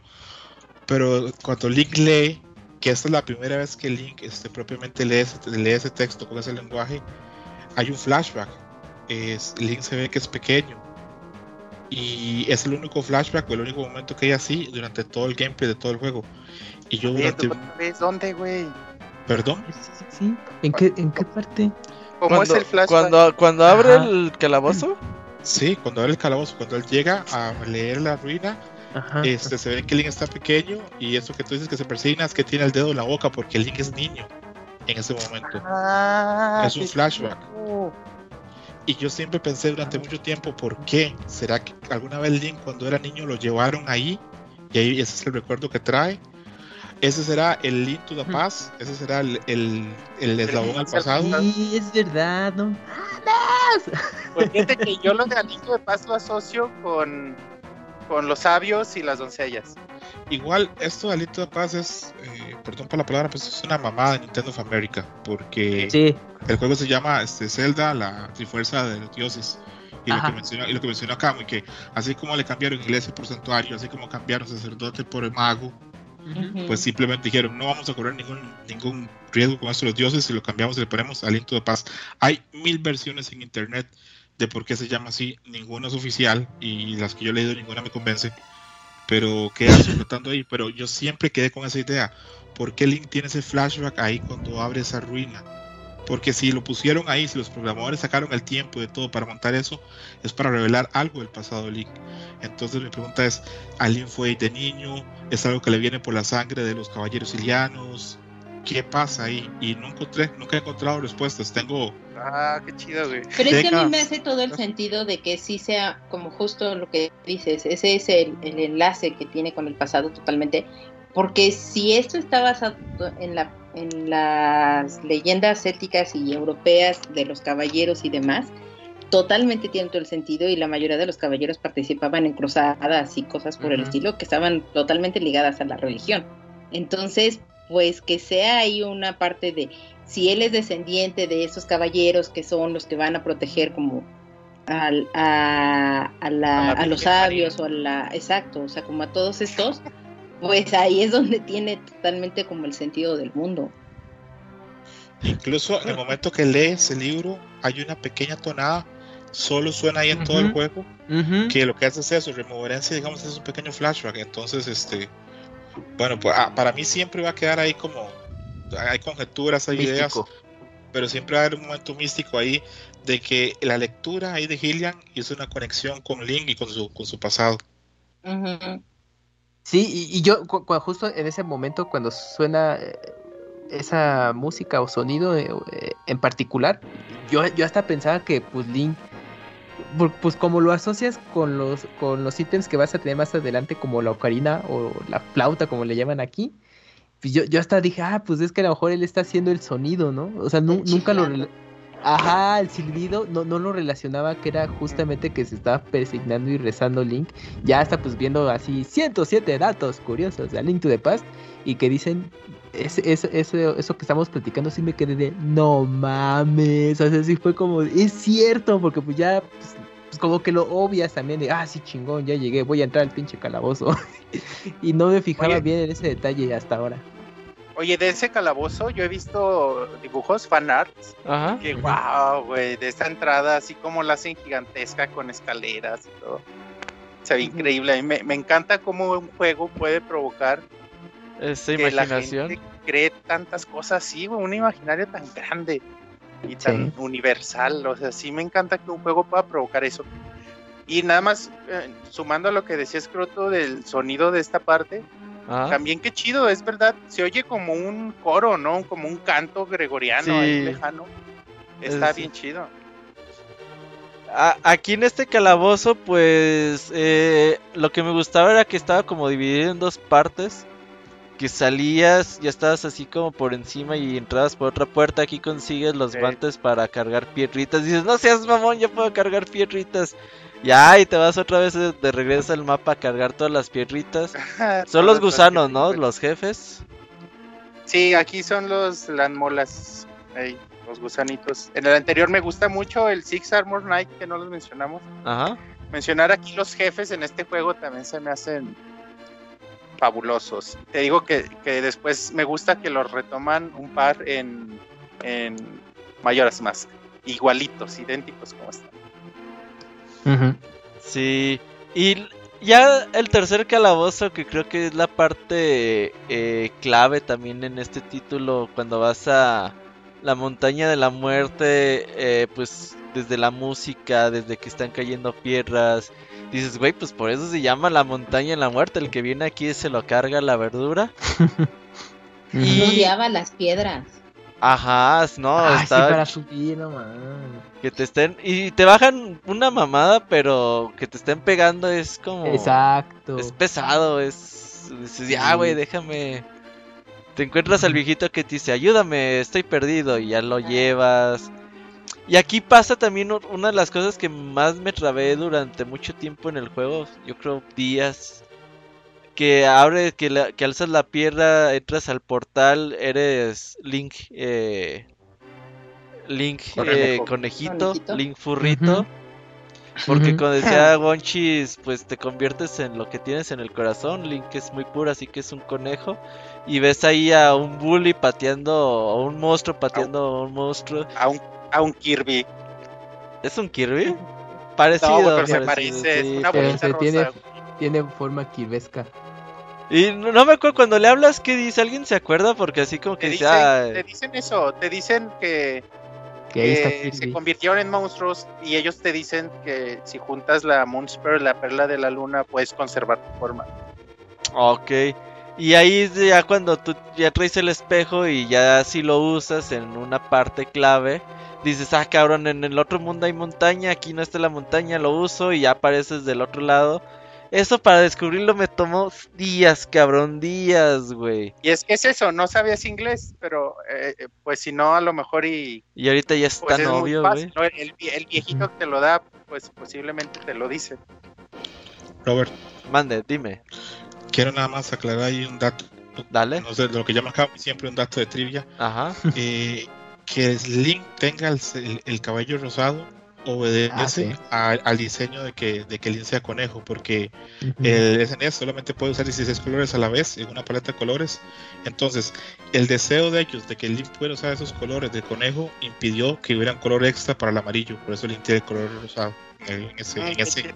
O sea, siempre quisieron hacerlo güerito, ¿cómo está el pedo? Probablemente quisieran hacerlo güero, pero no se pudo por la paleta de colores, no abasto, porque ellos, para ellos era muy importante que estuviera eso del conejo. Entonces dijeron, pues ¿saben qué? quedar con el caballo rosado. Ahora. En el árbol es suero, güey. Ajá, en el árbol es sí, Sí, sí, sí. A mí me gustaría, pero sé que eso es algo pues casi imposible, que al futuro hubiera un Zelda donde Link tuviera el caballero rosado, así en homenaje. A mí me, me mama que Link cabello rosado. Eh, pues en Smash no hay un, un skin de Link con cabello rosado. Ah, de trajecito a lo mejor sí, pero cabello, cabello Creo que el traje sí, ¿no? Pues Porque un traje en Breath of the Wild, aunque sea, ¿no? en el 2. ¿te imaginas? Ahora que con esto de, la cabellera, que al parecer se va a poder modificar, es igual como en el primero, pues a lo mejor ahí está ese detalle. Y nada más complementando eh, el dato de, de, Scroto en, sobre el cabello rosado de, Link, pues en el, pues eh, está eh, pues esa base del, del por qué es así, pero, pero luego fue curioso ya que en una entrevista eh, que hizo Miyamoto ya pues, eh, previo, no, posterior a la salida del juego, hicieron unas figuritas de promocionales, bueno, pues, pues más que nada para, para uso de aire ilustrativo de Nintendo, en el que justamente Link sí tenía el cabello rosado. O sea, no, no, en esas figuritas no lo, no lo dejaron rubio. Y entonces pues como que estaba de, Ajá, como que han de haber dicho, ah, chinga, o sea, pero o sea, si es por ese dato o, originalmente sí va a tener el cabello güero, que bueno, rubio, sí, sí, sí era la idea, pero pues en las figuras se les hizo como chistoso de, ah, déjaselo rosado, pues es que al final de cuentas así se ve en el juego. Y por el conejo, y creo que sí es muy importante. Oye, y nada más para sumar a lo que también comentan de, del diseño de Link. También qué increíble, ¿no? Que le hacen esta animación de de cuando va caminando, cómo le va rebotando el sombrero. Sí. Cómo el, el, verde del sombrero es diferente al verde del traje.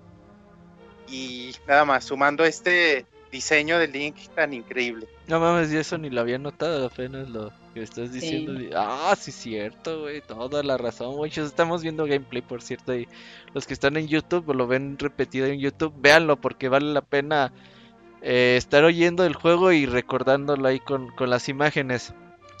Ya el tercer calabozo, eh, pues estaba muy padre porque ya bien tiene esto lo que decía el Boncho, es que estás en pisos y te puedes caer ahí en agujeros y que es el piso anterior, ya tiene puzzles con, este estilo. El gusanito estaba chido y estaba cagante porque... Te tumbaba. si te tumba, otra vez empezabas de nuevo.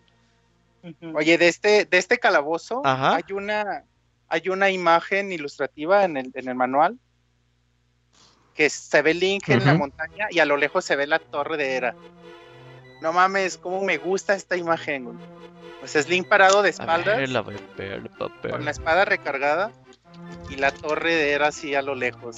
Y ay, güey, me mama esa imagen. Me hace así como volarme la imaginación. Para los que están escuchando ahí en nomás googleen eh, The Legend of Zelda Aliento de Paz manual y Nintendo en Japón subieron todos los manuales, güey. O por lo menos de los sus juegos más famosos están sus manuales completitos. Y pues subieron todo también para, para los mini NES y el NES, güey. Sí, de, ahí viene. Ok, ahí para que los puedan ver están en alta calidad y están chidos. ¿Qué más quieren comentar de este tercer calabozo? ¿Alguien quiere decir algo más? Eh, nada más que te, puedes pasarlo sin obtener la, perla de la luna, pero constantemente en el juego te están recordando en el calabozo, no te olvides de agarrar esa madre, no te olvides de agarrar esa madre. No, no, pues sí, hay que, hay que agarrar la, la pirrita de la luna para hacer Link pelo rosa en el Dark World. Y Oye, nada más mencionar aquí que desde estos templos te, también te ponen a, esta esta dinámica de tener que prender la, los, las antorchas, los pebeteros, como, dinámica de acertijo, que también hemos visto ya en todos los Zelda. Oh, ya vi la imagen, está perra, güey, está perra. ¿Mande? Ya vi la imagen de la torre de Era, el link ah, sí, está perra, güey, sí, está perra. Ajá, continúa. Y, alguien, y alguien le ha hecho un tipo de animación así de estas que, que desplazan algunos centímetros la imagen para hacerla como con movimiento. Ay, güey, cómo me gusta. La vas a subir a Twitter, güey, así, bien random. Y además, nada mencionar también lo de los, los botes. Ajá. Que también en este juego estaba viendo una entrevista de, bueno, leyendo que en una entrevista a Miyamoto había dicho que para él, para él era muy importante la dinámica de los botes porque te permitía modificar la estrategia, estrategia de juego a como tú quisieras. Y eso me gusta mucho. Los botes los que cambian las los los azules y rojos o cuáles botes te refieres? No, no, los cuatro botes, las botellas.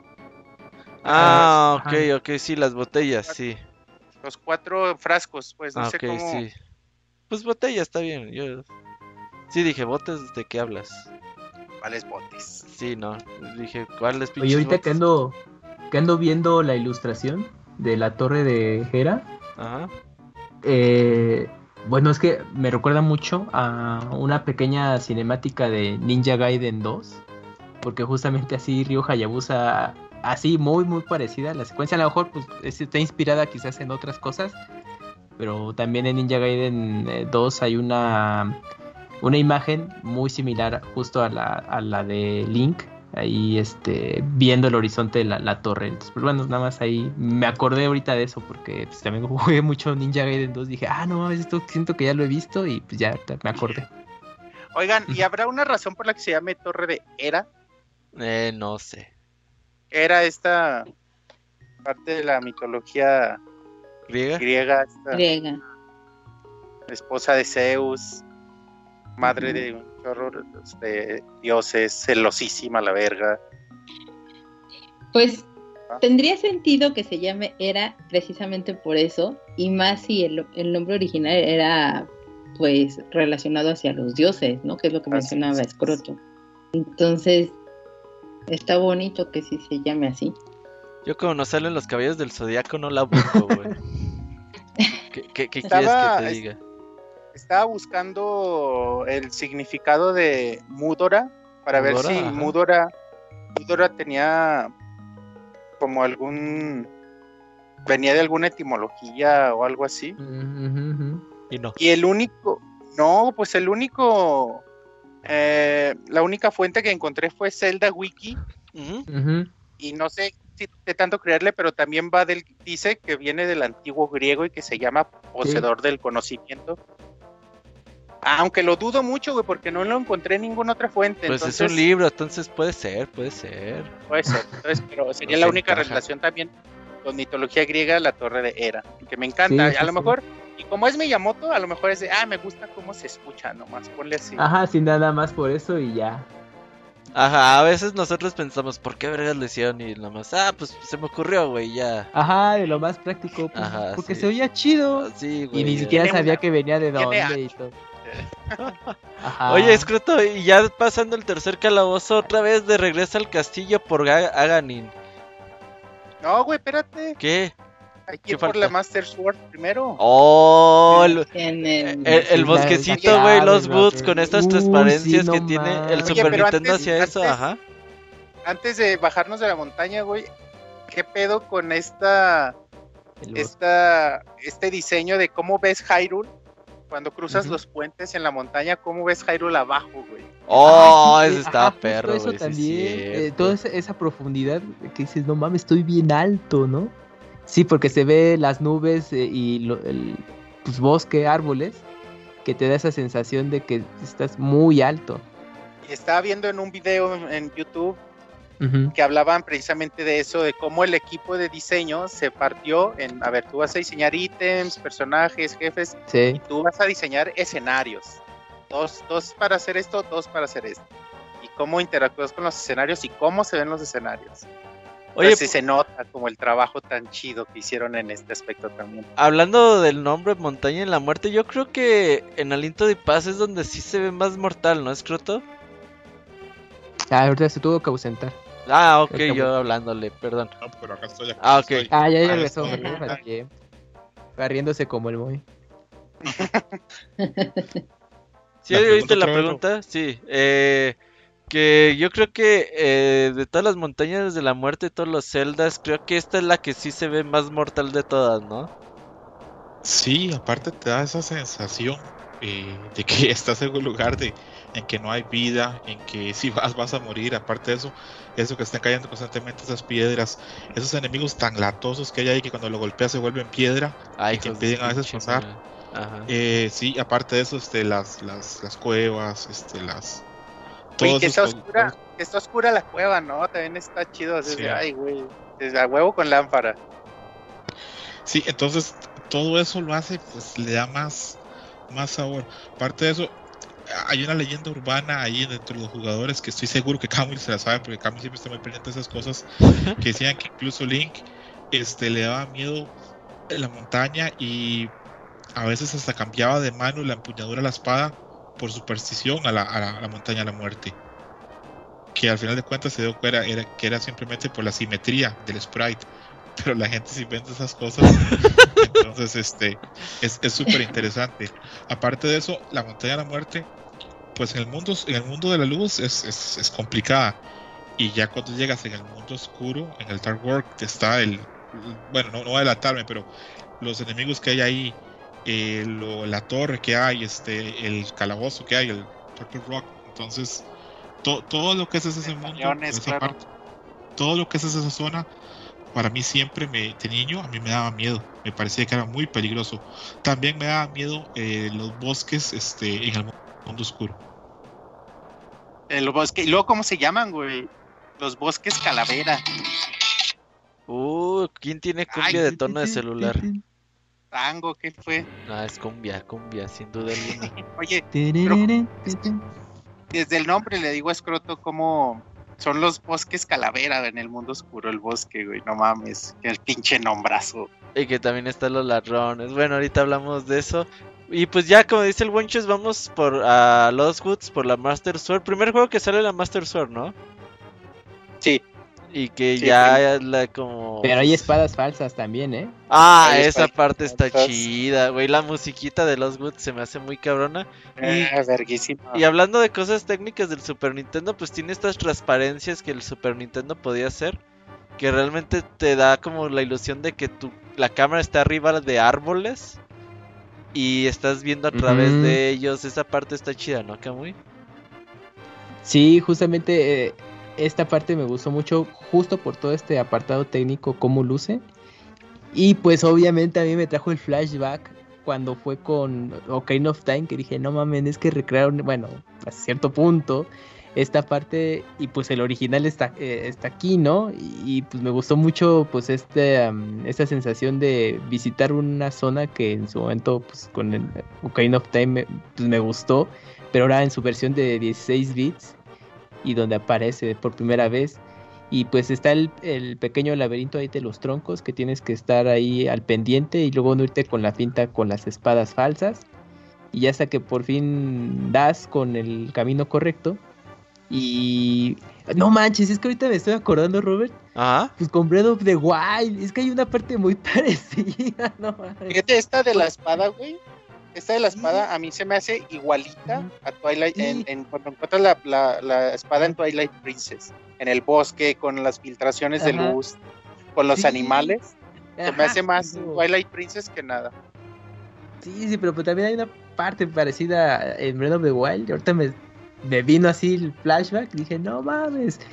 Y pues lo vuelves a jugar y dices, es que está muy cañona la sensación de que luego como tienes este eh, comparativo con los, con los juegos más contemporáneos y con este, que pues ya de, más tiempo y pues una, una impresión muy bonita de ver cómo, cómo toda, todo esto que construyeron pues son cimientos que, al día de hoy siguen presentes, pero que aprovechan ya los recursos de la tecnología de, de, ahora, ¿no? Y te los presentan con una visión que en su momento tú construías, ¿no? Y, y pero cuando lo vuelves a jugar, pues es, es, como bien nostálgico de que dices, no mames, pues estoy jugándolo como en una versión muy original.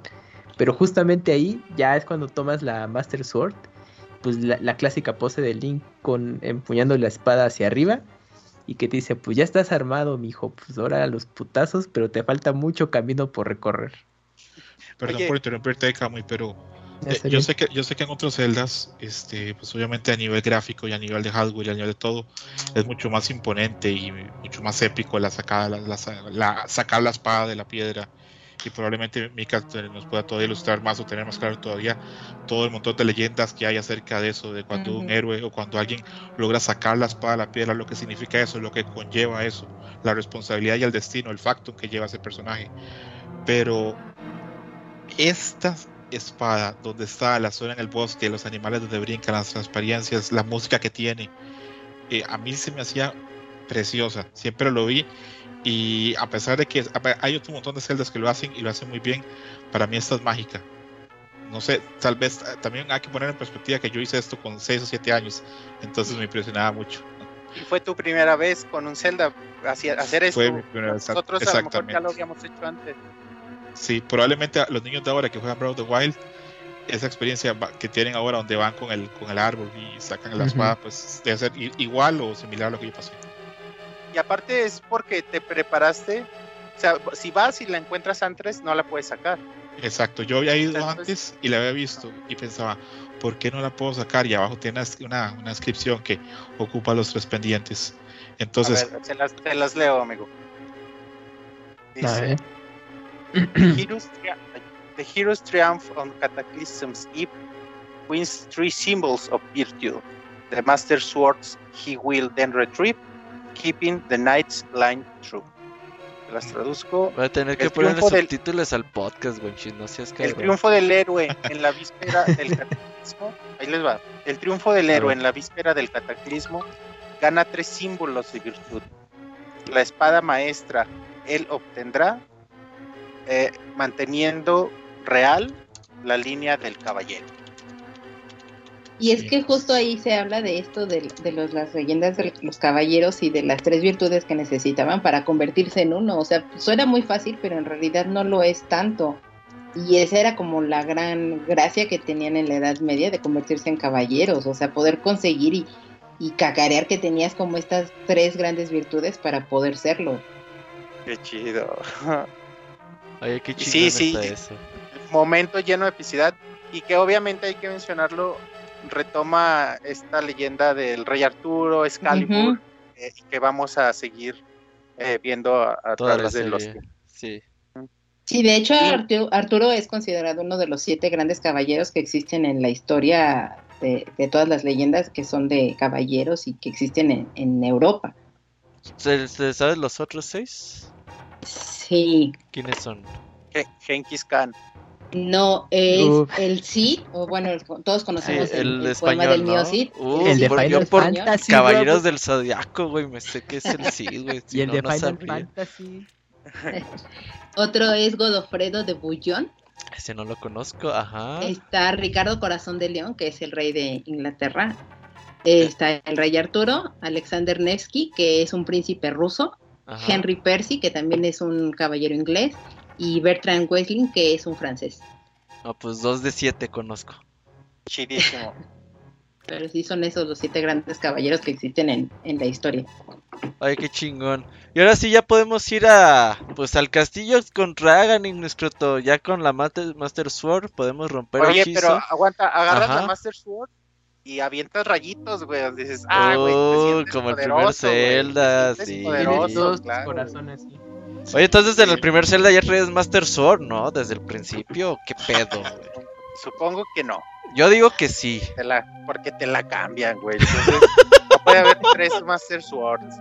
ahora, ahora que somos, bueno, ahora que, que, lo juego como adulto y me doy cuenta que, por ejemplo, la Master Sword es apenas es el segundo nivel de los cuatro niveles de espada que hay, pues ya lo ves como algo menor. Pero yo, niño, cuando andaba con esa espada y que ya podía lanzar rayos, me sentía increíble.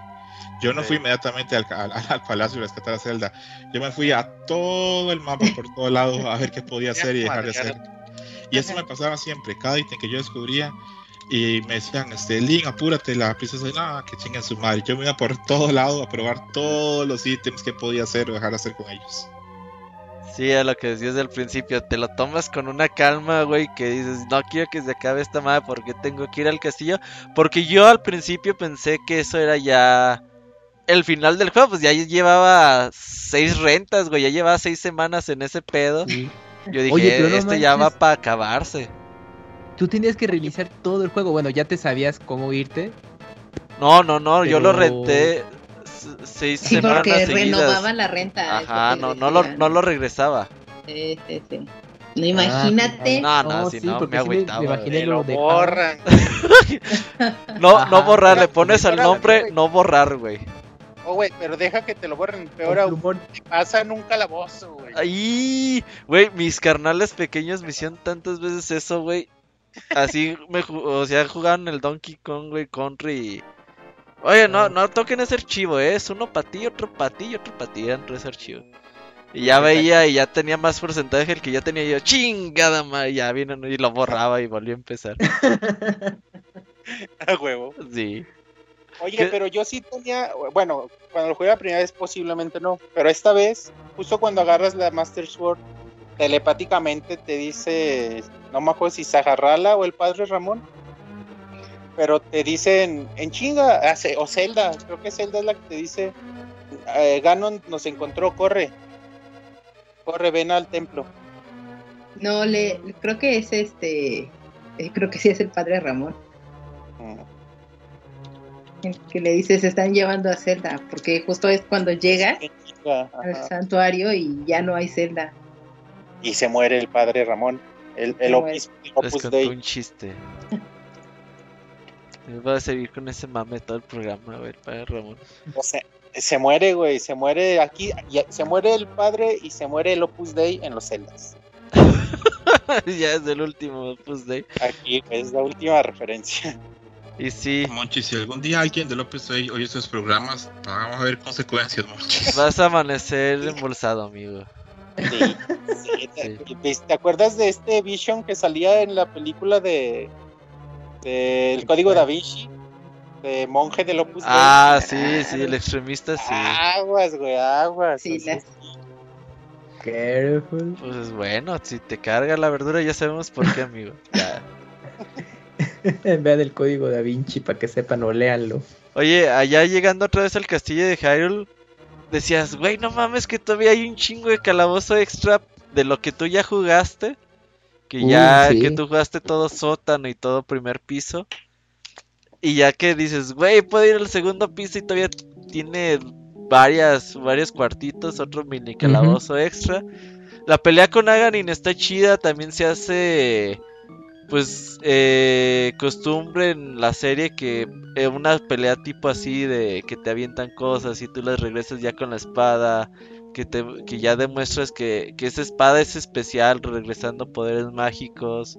Ves que siempre eh, apliques la de llegas, vas a saber hacer de, ah, llegaste tarde, mocos, la echan al Dark World o la, o la sella quiero que veas eh, eh, que, veas cómo manda la verga la princesa. no, no, ese Aganin es, es pesado, sí. Y la pelea está chida, ¿no, Bonchus? A mí me gusta mucho eso de regresar los poderes. Sí, te lo dice por si, bueno, te, para nosotros es obvio porque ya jugamos otros, pero Sahasrala te lo dice en un triangulito de estos que te dan tips en, los templos te dice con la Master Sword le puedes regresar sus poderes a Y sí, es, es en realidad muy simple, es sencillo, pero es, es muy padre la pelea, porque ya viste a Ganim, ya, ya sabes quién es, entonces como decías hace rato, piensas que a lo mejor ya se está acabando el juego. Y, y es padre,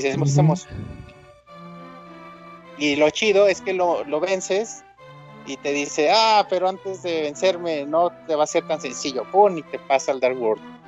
Y eso es también muy épico. Güey, cuando llegas al Dark World, entras, aprietas Select, dices, ¿qué está pasando, güey? ¿Qué sentiste en esa parte, Scruto? A mí, desgraciadamente, un amigo de infancia me spoiló Y qué poca madre. Yo estaba, estábamos, estábamos, este, no sé qué verga será eso. ¿Cómo se llama antes del kindergarten? Cuando te llevan a la guardería. Algo así, algo así. Y este, y repito, eh, amigos que me prestaban los juegos era gente que vivía en el mismo edificio que, que vivía yo. Entonces, eh, un par de niños me dijeron, ¿ya llegaste al mundo, al, mundo oscuro? ¿Cuál mundo oscuro? que se, este, que se puede brazo hay mundo oscuro. ¿Yo qué? Entonces ya me arruinaron Después de eso me costaba, eh, me costaba, en, llegué a una disyuntiva porque sabía que ellos sabían secretos que yo no y me podían ayudar a encontrarlos. Pero también me contaban cosas de la historia que yo quería descubrir por mí mismo. Entonces era muy complicado. Lo que sí hacía era que a veces les preguntaba como, no sé, algún tipo, algo ellos me decían, por ejemplo, fíjate detrás de las cascadas, o levanta siempre las piedras, o si es un árbol que se ve así, que está como, como viejo, con otro color, corre hacia él. Me daban tips sin decirme que las, cosas que iban a ver. Pero sí, eso del, mundo oscuro sí me lo olvidaron. Igual, cuando llegue al mundo oscuro, pues eh, aparte de que cambia la música y cambia totalmente pues todo el, aspecto, el, el, tono del juego, yo sentía que la dificultad había aumentado un montón porque te, empiezan a salir otro montón de enemigos, se salen ahí como que como una especie como de huella ahí, como, una lanza, te sale un cíclope ahí gordo, es horrible, grandote. son, como los de, son los Inox, güey, de, de Breath of the Wild. Entonces, este, cuando yo llegué al mundo oscuro, pues del mundo de la luz, donde ya tienes casi todo dominado y te sientes muy bien, ya puedes moverte por todo lado, ya puedes entrar llegas a un mundo donde no tienes casi nada por donde moverte. Y eso te ayuda fácilmente a llegar al castillo del este. Pero igual, ahora lo que dicen muchos es de que por medio del inglés tal vez uno llega más fácil. Pues sí y no, porque yo recuerdo que alguien te dice, tienes que ir al castillo del este. Pero yo ¿Cuál es el este? ¿Cuál es el este? Sí. Entonces, este. El este. Ah. Eh, el burrosote, güey, sí. Y recuerdo, y recuerdo mucho que a mí me costó entender esto que tienes que usar este, la mecánica hasta con el mono para que te, te abra la puerta del, del, calabozo. Ajá, exacto, exacto. Pero sí, este. Es, te tumba 100 rupias, güey. Te tumba 100 rupias. Sí, te quita un montón de dinero. Acá, y eso es un punto también importante a, abarcar. Acá comienza Nintendo su idilio con hacer de Zelda un juego que tenga duplicidad, ya sea de mundos, ya sea de tiempos, ya sea de otras cosas. Ahí, ahí Nintendo se le, se le ocurre de que podemos usar unos tweaks que el mundo que ya construimos, construimos perdón, sirva para hacer más cosas y alargar más el juego. Sí, como que usan la mismo espacio de memoria, ¿no? Y los mismos diseños que ya tienen. Ahora acá me dijo cuánta memoria tiene este juego. 8 eh, megas. 8 megas. Rory y yo que somos programadores, esto es una maravilla lograr meter un juego de esos en, su tiempo, sí. Mi tesis pesa más, güey. Sí, es... Y Robert, algo estás haciendo mal. los, desarrolladores de la época de 16 bits, eh, bueno, 8 también, pero 16 bits para mí habría que darles, hacerles como estatuas, porque las cosas que hacen con las limitaciones que hacen, hace poco vi un video de cómo hacían las, las transparencias en, en Chrono Trigger, e, e, es algo en serio, habría que darles como un premio de programación. Sí, son cosas muy cabronas. Y hacer este juego en 8 megas, es, no sé, yo no, puedo ni entender cómo hicieron. Oigan, entonces habría que pensar, o, estaría padre buscar como una, una relación de esto que dice Scroto, de que Nintendo aquí empezó con esta dualidad de mundos. Ah. Eh, ver si hay alguna relación en el, en el Twilight o Termina o Cojolin o este reino sagrado de que se habla en, Ocarina con el Dark World o con la Golden Land. No sé si sea el mismo o si sea diferente, si hay un multiverso de, de Hyrule y de tierras aquí. Estaría padre como hacer esta investigación, crear esta teoría, crear esta conexión entre todos.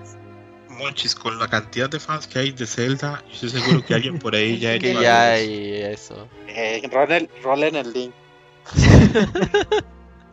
Oye, y el Dark World, pues eh, luego, luego notas que es como una montaña de la muerte extendida. Porque la, está peligrosa como la chingada. Eh, eh, los himnos, güey, que, que ocupan como 16 golpes, no sé cuántos golpes ocupas al principio para matarlos, los hijos de la chingada y que te lanzan bombas. Mamadísimos, ¿verdad? güey? Sí, güey. Así, y, y yo soy de esos que en los celdas yo no me voy de un, de un cuadrito de nivel de mapa sin haberle dado en su madre a todas las plantitas, a todos los enemigos. O sea, imagínate darle en la madre a todos los himnos al principio y decías, Oye, "Chingue Y a veces que, que te sales del recuadro y regresas y madre". Y, reapareces. y hasta el chinga. Ya, si los dejas pasar, ya, saques. Porque tú los matas pensando en que a ver si te sale algún cofrecito. El corazón. o, ajá, o pasa algo. Entonces, ya cuando ves que no pasó nada, pues ya dices, no, ya sáquense la chingada, pues ya, ya te sigues. Y pues aquí lo que dices, Croto, otra vez te vas al este. Dices, oye, pues aquí está el calabozo, el primer calabozo del otro mundo. Pues ha de ser el mismo. Y entras y es diferente, bonchos.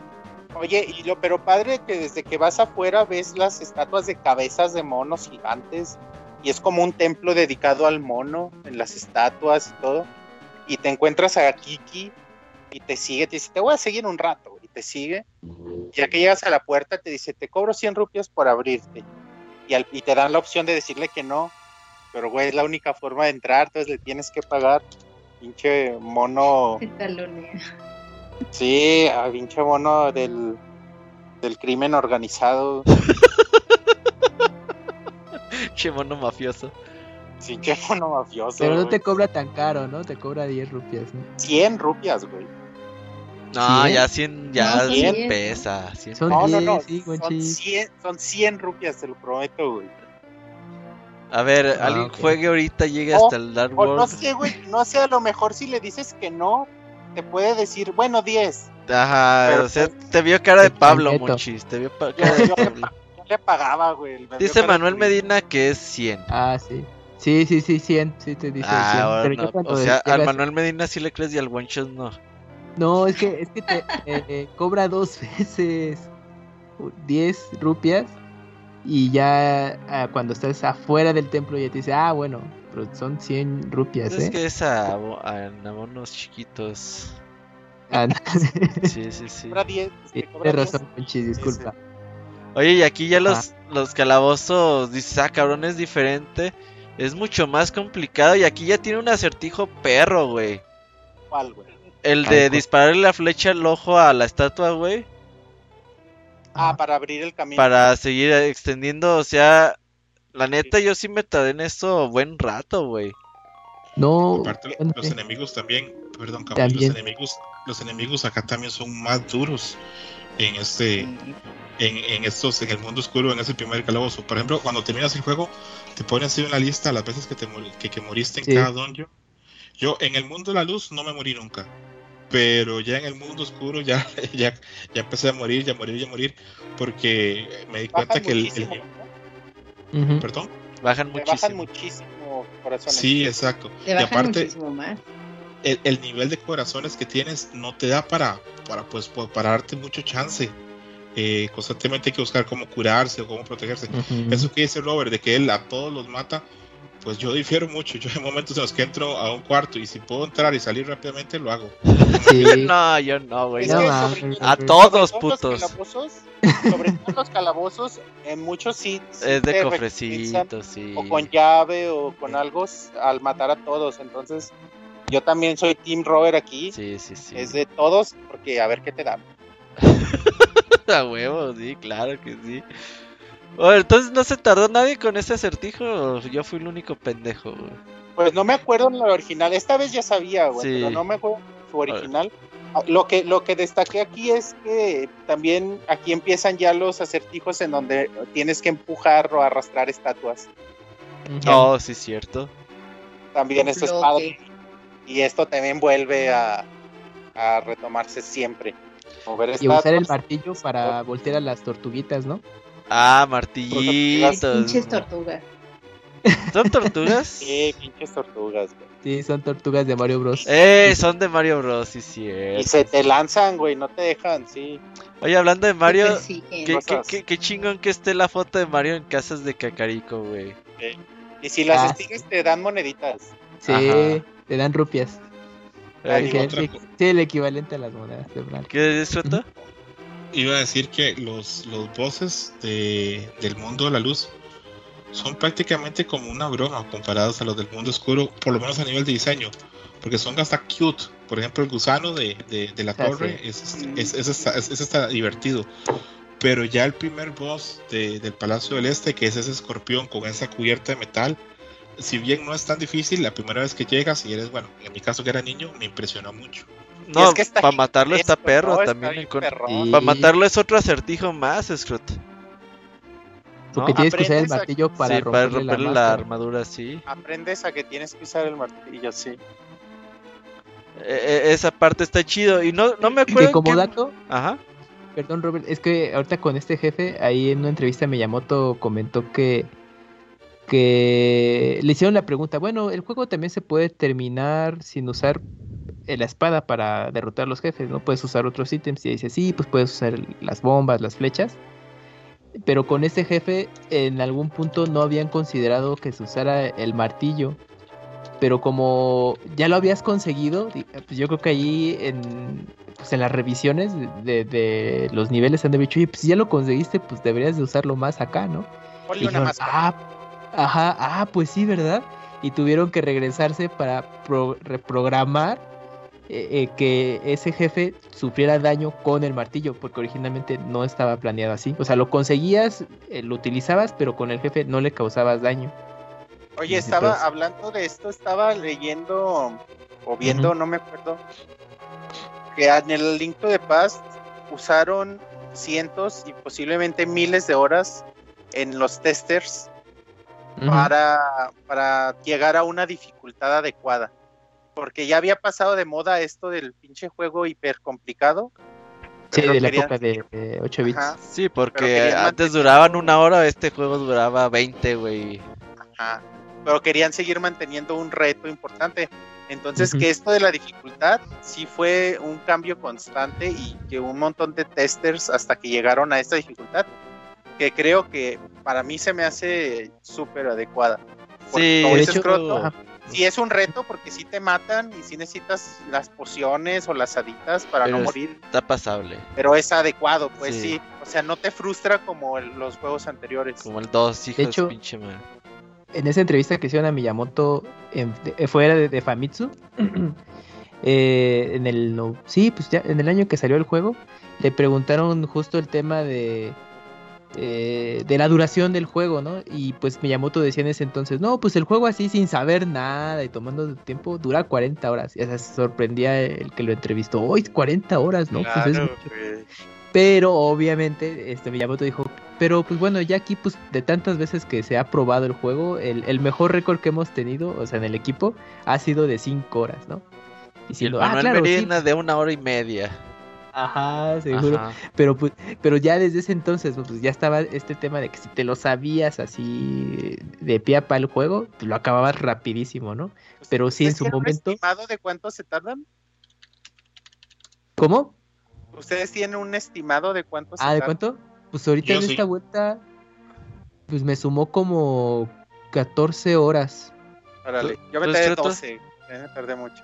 No, yo me tomé 16, porque yo soy muy malo, porque yo me tomé 16. ¿Tú, Mika, sabes?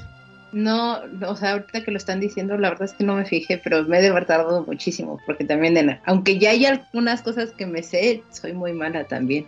Ahí Ay, en tu 3DS, en el registro de juegos viene dice. las horas. Sí, chécalo si puedes ahorita. Para mí, a la, a la fecha, eh, esta duración se me hace ideal. De 10 a 20 horas se me hace que un juego es lo que debe durar. Ya Y- cada vez me cuestan más trabajo los juegos de 60, 70, 100 horas. Cada vez me cuesta más Ah, trabajo. pero Breath of the Wild sí le metiste tus 120 horas, ¿verdad, puto? Pinches 200 a la Ajá. verga. Pues sí, güey. pues, Le voy a meter No, 300. Cuando al el juego no te gusta sale. tanto dices, chinga tu madre, ¿por qué 60 Lo- lo horas, que- oiga? de lo que ah. dice Monchis de, de los testers de llegar a una dificultad ahí. Que yo creo que eso es de lo que hace este juego tan bueno. Porque está en un nivel ahí casi perfecto de que es difícil, pero puedes terminar el juego. Un niño puede terminar el juego. si, le, si, si, practica, si juega todos los días, si mejora, si ve las mecánicas, si entiende cómo se mueven los enemigos, si entiende cuáles enemigos están en cada cuarto, el niño logra terminar. No pasaba como en el Zelda 2 de que yo sigo asustado que los niños terminaran ese juego. Es un juego muy difícil. Oye, es que sí, no. y, y, incluso el Zelda 1 también tiene una dificultad mayor. Yo siento que este, ojo con lo que voy a decir porque no, no sé si me va a lograr este, expresar bien. Este es más sencillo, pero tiene más sabor el gameplay para mí. Puede ser, sí. Para mí también, sí. Creo que todo, creo que está, está nivelado en todos sentidos a, a, una manera perfecta. Entonces sí, y me escroto aquí. Y la otra cosa, eh, bueno, no sé si ya primero que vamos a empezar a hablar del, del, segundo calabozo. El segundo calabozo de todos los calabozos del juego fue en el que yo de niño me, este, me, me, me quedé atrapado y duré más en lograr terminarlo. Afortunadamente uno puede obtener el gancho sin terminar el calabozo. Entonces después de eso, después de sacar el gancho, yo fui y terminé el 3, el 4, el 5, el 6. Y hasta cuando ya terminé el 6, un niño otro, otro niño me dijo, no, es que tienes que poner una vasija en un switch para que se abra una puerta. Y yo, ¿qué? Y me devolví y lo logré terminar. Pero sí, el segundo calabozo, yo diré, pues casi hasta el final, casi antes de ir a Turtle Rock este, lo, terminé, este, totalmente. Entonces, este, pues sí, y aparte de lo que mencionaba Monchis ahora, de ese acertijo que tiene, de que tienes que ir al mundo de la luz y cortar el agua para poder este, llenar de agua el mundo oscuro y poder navegar y todo eso. Que necesitas ir por las aletas antes, güey, también. Ajá, también. Creo que te las venden en 500 rupias, ¿no? Sí, sí pinches horas planzas, güey. Son unos osureros, las venden carísimas. Fíjense, una, una de las particularidades es esto, en el mundo de la luz yo junté dinero rapidísimo porque también me gustaba mucho explorar y bla, bla. Entonces tenía las 999 y hasta decía, no mames, no puedo comprar nada, y bla, bla, bla, bla. Voy a robar el arco. Ah, y, entrando al Dark World, pinche dinero se te va, mira. Como a ah, sí. solo. Porque yo, yo, yo la gastaba porque yo ya había acumulado muchas rupias pero luego sí llegó un punto en que los calabozos, justo coincido que la dificultad era mayor, pero pues uno diciendo, no, ya jugué otros celdas de este tipo, soy vergas, ¿cuál? ¿No? Aquí este juego sí no importa que hayas jugado Breath of the Wild 200 horas, porque también te topas con pared, ¿no? Entonces, aunque también Breath of the Wild no, no tampoco es tan sencillo en ese tema, pero eh, llegó un punto en que dije, no, es que necesito ya tener eh, mis reservas de, energía porque ya hacía aventármela con, con los corazones que tengo hasta el final. Ya me estaba costando trabajo, llegaba ya bien madreado con el jefe. Y justo ya mm, yo viajaba al mundo de la luz y de ahí tenía que irme con la, con la bruja. Ah, que aquí hay otro dato con, con la bruja. Porque cuando ustedes entran a su casa está su aprendiz. Y en la, en la, en lanzamientos posteriores en la de Game Boy Advance rediseñaron al personaje y es esta Maple que aparece en los Oracle Season. Órale. está buena la, las versiones, la versión de Super NES es, otro diseño, es como un personaje que no, se distingue su rostro, como muy misterioso, pero en la de Game Boy Advance actualizaron ese personaje y ya hicieron eh, la conexión con un personaje de, de Oracle Seasons que es, que es la brujita Maple, que dices, ah, mira, entonces eso aprendiste. Entonces ahí estaban también ya jugando con esas líneas de, tiempo y te incluyeron al personaje. A mí y ahí la bruja me daba miedo. No, a mí me caía ah, toda pues madre, güey. A mí también se me hace bien toda madre la yo, decía, esta pinche brujita es amistosa, güey. Cuando ya sabes que te va a ayudar y que le vas a dar el, el hongo y que te va a hacer el polvo mágico y todo lo demás, perfecto, pero yo al, principio, principio del juego, cuando llegaba, decía, pinche bruja, ¿qué está haciendo? Más que está ahí, bate, bate, bate el caldero, yo, algo, algo me va a hacer, porque acá todo me hace daño, ese infeliz algo me va a hacer, entonces yo duré un tiempo en, hasta que luego me comentaron, no, habla, le tienes que darle un mongo que está en, el bosque perdido, y eso te va a dar una bolsa con polvo mágico. Que reconozco, a pesar de que este juego yo lo he jugado miles de veces, yo no me sé todas las interacciones que tiene el polvo mágico, porque viendo videos cambian, sí. Hace, la gente hace de todo con el puto polvo. Oye, qué frase, güey. Hay que apuntarles bate, bate y bate al el caldero, güey. Está bien. Uh, para el poema, si no lo has terminado todavía. ah, ok. Oye, Mika, ¿qué opinas del gancho? Yo creo que el gancho es uno de los ítems más especiales que tiene The Legend of Zelda. ¿A ti te gusta usar el ganchito o no? Totalmente de acuerdo, de hecho es mi ítem favorito. Ajá.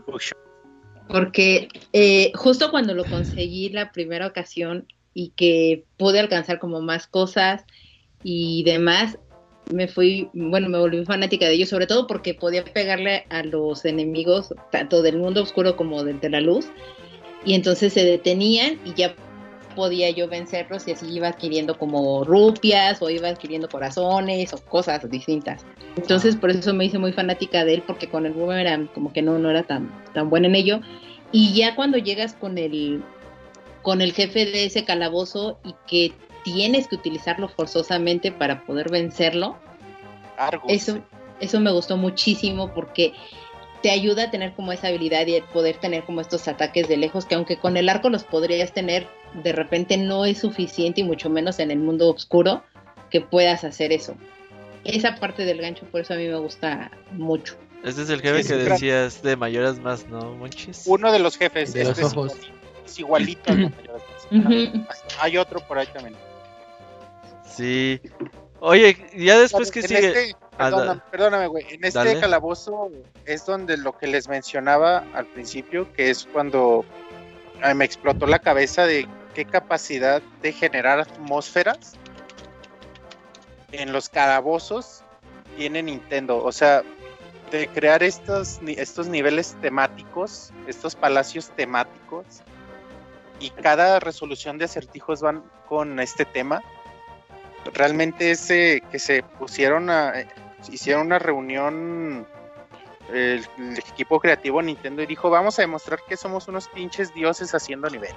¿Qué ¿Tú crees, ¿Tú crees que hacían eso, güey? Qué chingas era lo que se les ocurría, güey, pero pues eran muy cabrones, güey. No, güey, yo creo que sí, todos, todo pasaba. Todo arrogantes, güey, todos así de chingue su madre. Nah, no creo que... No, vamos a hacer niveles chidos. Yamote con su pinche cigarrote, güey. Ah, sí, claro. Hazlo más, hazlo más chido, güey. Ajá. un japonés. ese no me gusta, hazlo más chido, güey. Ajá, y los golpeaba, güey. Sí, estás bien, estás bien.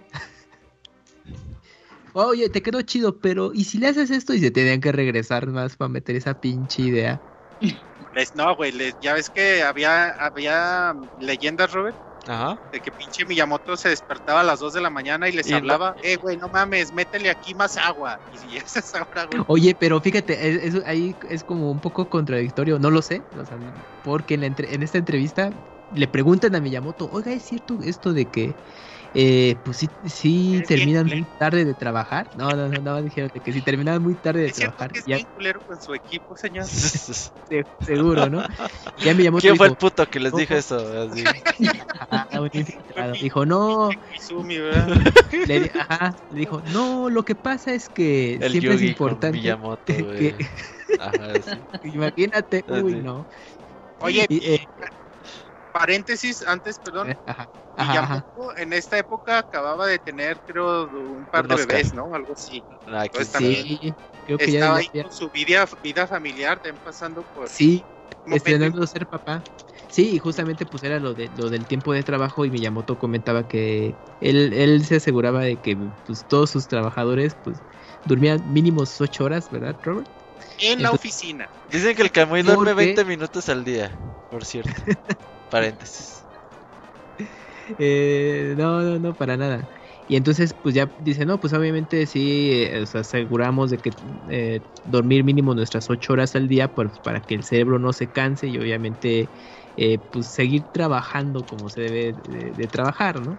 Pero pues también como, como buen japonés decía, no, pues eh, pues obviamente pues sí tenemos que trabajar pues más tiempo, ¿no? Porque imagínate, ¿qué dirían los demás si a las 5 de la tarde en punto dijera alguien, bueno, los veo mañana, sigan trabajando arduamente, ¿no? Pues sí, se quedarían como, ¿qué le pasa a este tipo? Porque se va temprano, ¿no?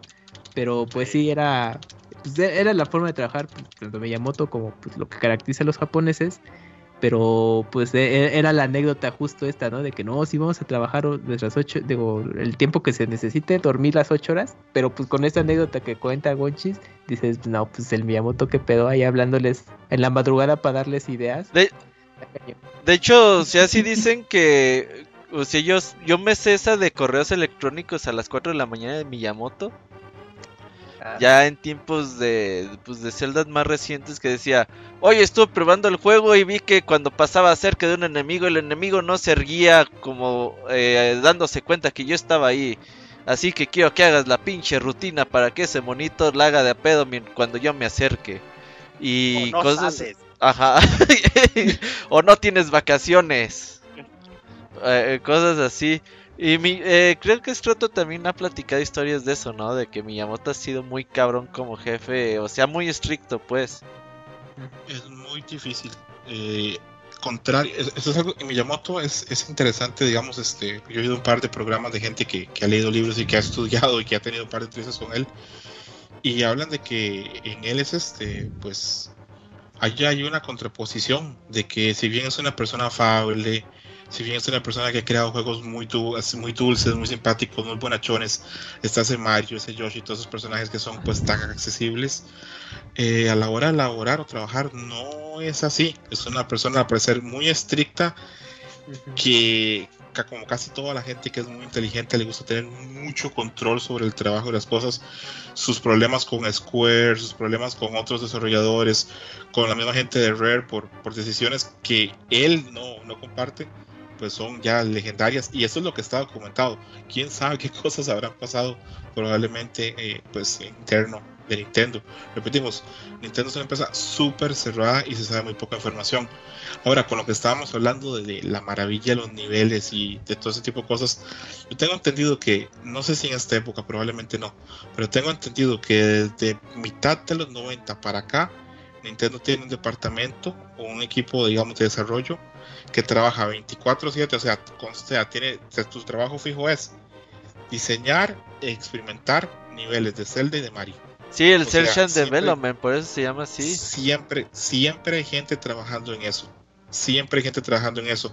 Hay gente que se, por ejemplo, de las bestias estas, las de Breath of the Wild, algunas se, se habían creado, este, algunos de los acertijos y eso, años antes de que se empezara a hacer este Breath of the Wild. Porque ellos obviamente cuando crean algún concepto o algo... No saben para qué va. exactamente, no saben para qué va. También pasa con Mario. Lo crean y lo capturan ahí y lo tienen ahí listo. Porque, bueno, pues, si no desarrollar sería pues una odisea. Si tienes que hacer todo de cero o todo un toño de cero. Pues sí, eso... No, dale, Winches, perdón. No, nada más eh, sumando a lo del eh, los niveles, eh, la música de los, los niveles del Dark World, de los palacios o los calabozos, a diferencia de la, la, melodía de los primeros, aquí es mucho más alarmante todo el tiempo. Sí. Ajá, y si y te estás muriendo al pinche. Ajá. Y yo, y tu pinche estrés de no mames, no me quiero morir. Y todas las la, rolas sí son así en, aquí en Underworld. Es, todo, todo está prisa, todo es alarmante, pasa algo, toda es la expectativa. Oye, que, también gran rola, pero te genera esta otra. Sí, ya, ya es más estrés, o sea, te, sí te da la sensación de que pues estás en un mundo que es muy, muy peligroso, güey. Vámonos un poquito más de prisa porque ya estamos eh, agotándonos de tiempo. Eh, hablando del tercer nivel, un tercer calabozo muy tétrico con temática ya de momias. Eh, regresa las manitas que caen del cielo y te ah, regresan al principio. Eh, primero, recordar lo que dices, Proto, los bosques calavera, güey. Qué gran nombre. Ah, sí, Yo no sabía que se llamaba así, güey. Calabozo, güey. Schoolwoods Palace. Y que están los ladrones que te recuerdan los ladrones del primer juego que te roban tu dinero y toda esta parte está chingona, ¿no, Bonchos? Y al igual que el, el Calabozo 2 del Mundo de la Luz, que también aquí tienes varias entradas, tienes tres o cuatro entradas, no recuerdo. Y eso está chido porque es el acertijo. Todo el templo está abajo de los Woods, pues todo, el templo es debajo del bosque. Y eso está chido. Yo de este calabozo quiero decir que para mí este es uno de los bosses más difíciles de enfrentar si no tienes ciertas herramientas. Porque por ejemplo, ahora sí, ahora sé que si llegas con la capa y usas la capa, pues te les puedes ir encima a esa especie como de mariposa de fuego y la puedes atacar de forma palomilla, perfecto. Pero lo puedes atacar de, forma una polilla también le llaman. Creo que sí sería una polilla, ¿verdad? Te vas encima y lo puedes hacer pues pedazos rápidamente. Pero cuando no sabes eso y tienes que estar esquivando las, las piezas de metal, el fuego, y la arena se mueve y aparte tienes que ir a golpearlo, se convierte en un boss difícil. Está complicado y aparte el, el calabozo en sí, hay partes donde tienes que estar jalando estatuas a, botones y la pinche manita no deja de caer. O sea, la matas, dices, bueno, ya me libré de ella. Y a los 20 segundos aparece otra vez, chinga tu madre, otra vez.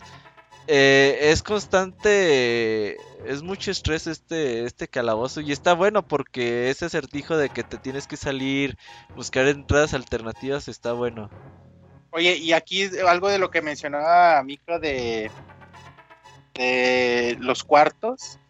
En este calabozo hay dos cuartos a los que no puedes acceder a menos que uses unas llaves antes de usarla, donde las usas para poder avanzar. No sé si me expliqué.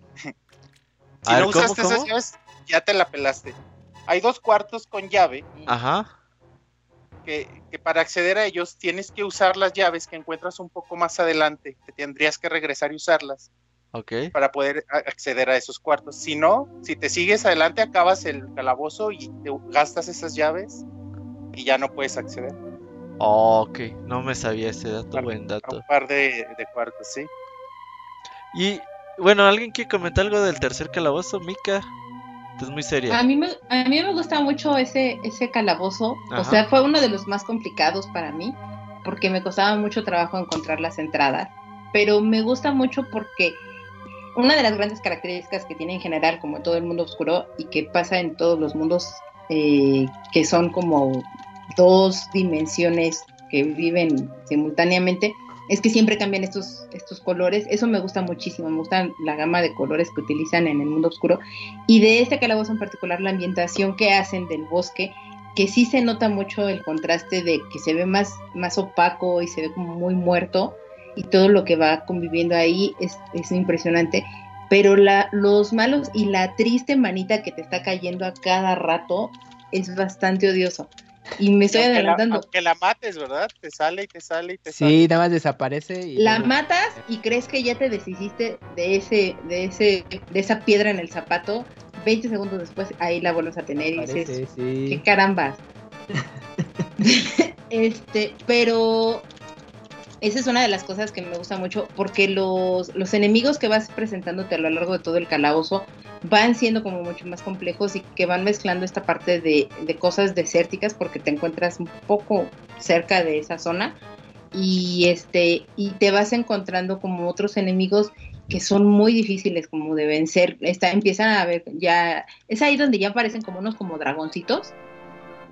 O ese es más adelante. no, más adelante. Ah ok pero empieza, o sea, están las momias que se tardan o te tardas la vida en, en poder y luego saltan. Ah, sí. ¿Y luego qué? Saltan, sí. No, de hecho aquí, cuando, cuando obtienes ya el Fire Rod, el, el que es báculo, Ajá, sí, sí, sí. Eh, las matas de un chingazo, pues, nada más hay que estar. Y, pero, ¿cuánta magia gas? Yo soy ahorra magias, güey. Yo, yo los celdas los juego como Resident Evil, güey. Si no has hecho, aquí ya puedes antes hacer el truco de para gastar la mitad de la magia ahí donde te eh, arreglan la espada, donde la forjan. Sí. Ahí en esa zona te da, te bajas y te avientas polvito mágico y te dan ese poder. Pero, eso está curioso porque sale el murciélago y te dice, ah, me has levantado de mi maldición, eh, ahora te voy a echar una maldición yo. Me la pagarás. Ahora, tu ahora vas a usar la mitad de tu magia. Y se va, güey. Y así todo pendejo. Ajá, güey. Y aparte un detalle que a mí me gustó es que hay lianas en los cuartos y los puedes eh, cortar y tú dices, no, a huevo seguro va a haber una puerta secreta ahí, pues bueno, más adelante sí las encuentras, pero también se me hizo buen detalle de que pues, las lianas pues, o sea, puedes cortarlas, no nomás es un ornamento ahí Ah, del como si escenario. fuera, como en las puertas, ¿verdad? Como si fueran Ujú. puertas. Ah, Es que sí, así sí, como en el calabozo anterior estaba, estaba una cascada y tienes, o sea, hay una puerta. Aquí son en las lianas y eso me gusta que tienes como muchos cuartitos que tienes que ir encontrando. Por eso para mí cuando yo les decía es que para mí era importante conseguir el, el mapa. En este en este calabozo fue donde sí te te vuela, bueno, a mí me voló la cabeza en ese sentido. Sí, sí calabozo. padre. Oye, y ya el cuarto calabozo es donde yo me atoré, güey, donde ya tuve que regresar el juego porque ya no ni para atrás ni para adelante. Es ¿Por de mis favoritos. Porque ya aquí tienes que recuperar la, eh, la, la ocarina.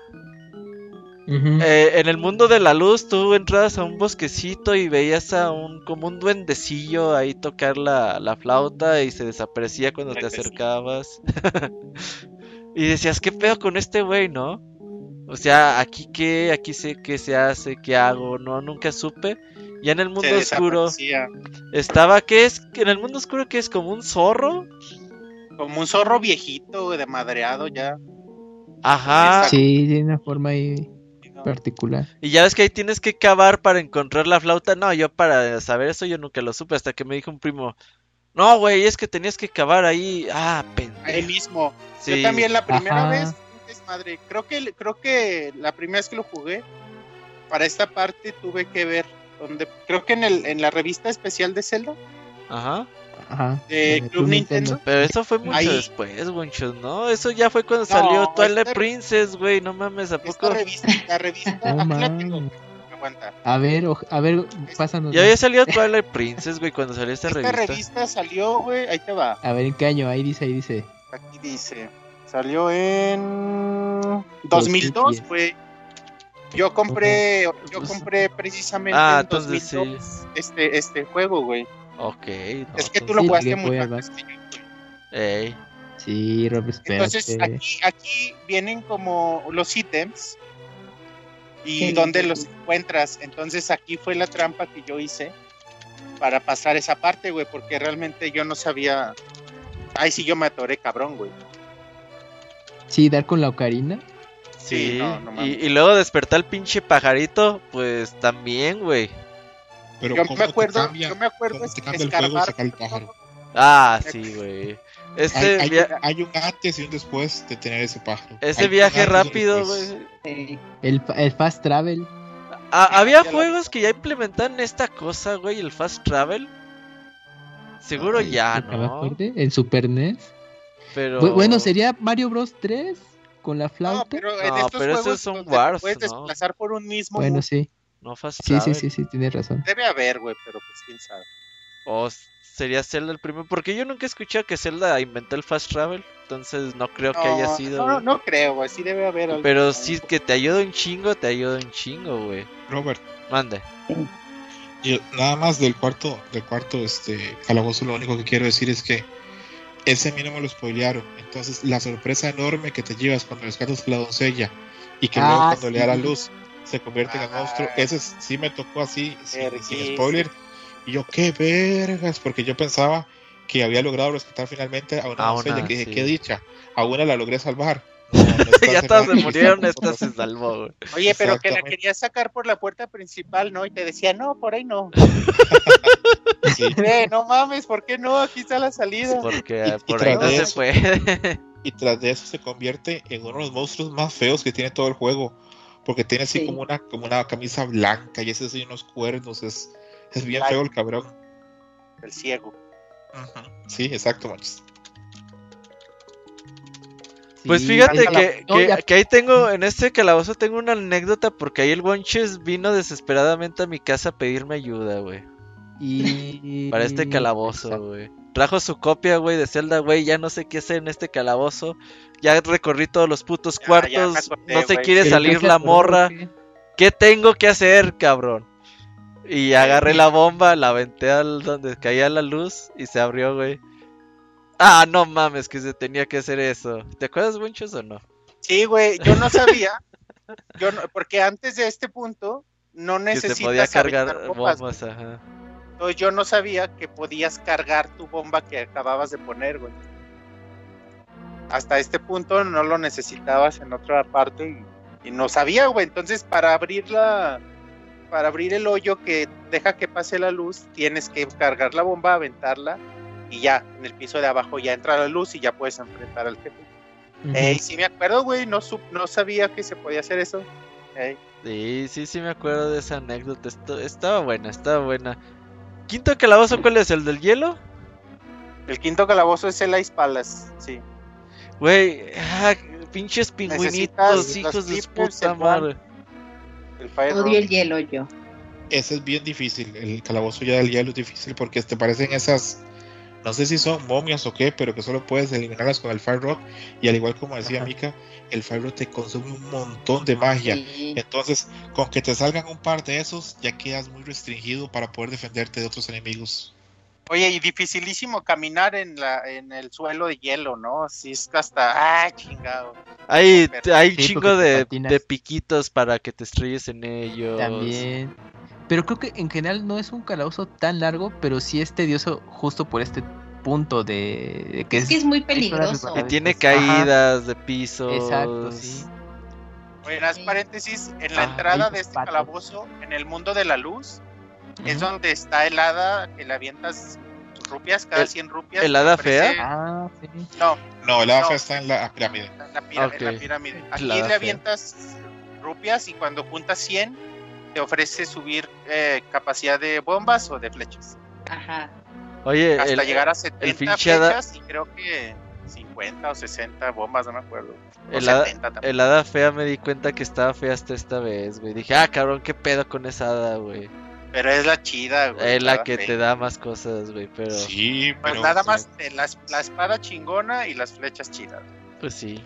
Pero a Nintendo tendría que reconsiderar ese, ese, ese diseño de esa porque yo la vi y estaba jugando con mi esposa a la par y yo, le, dije, mira, esa es la que me va a dar las flechas este, de, las de plata para poder vencer a Ganon.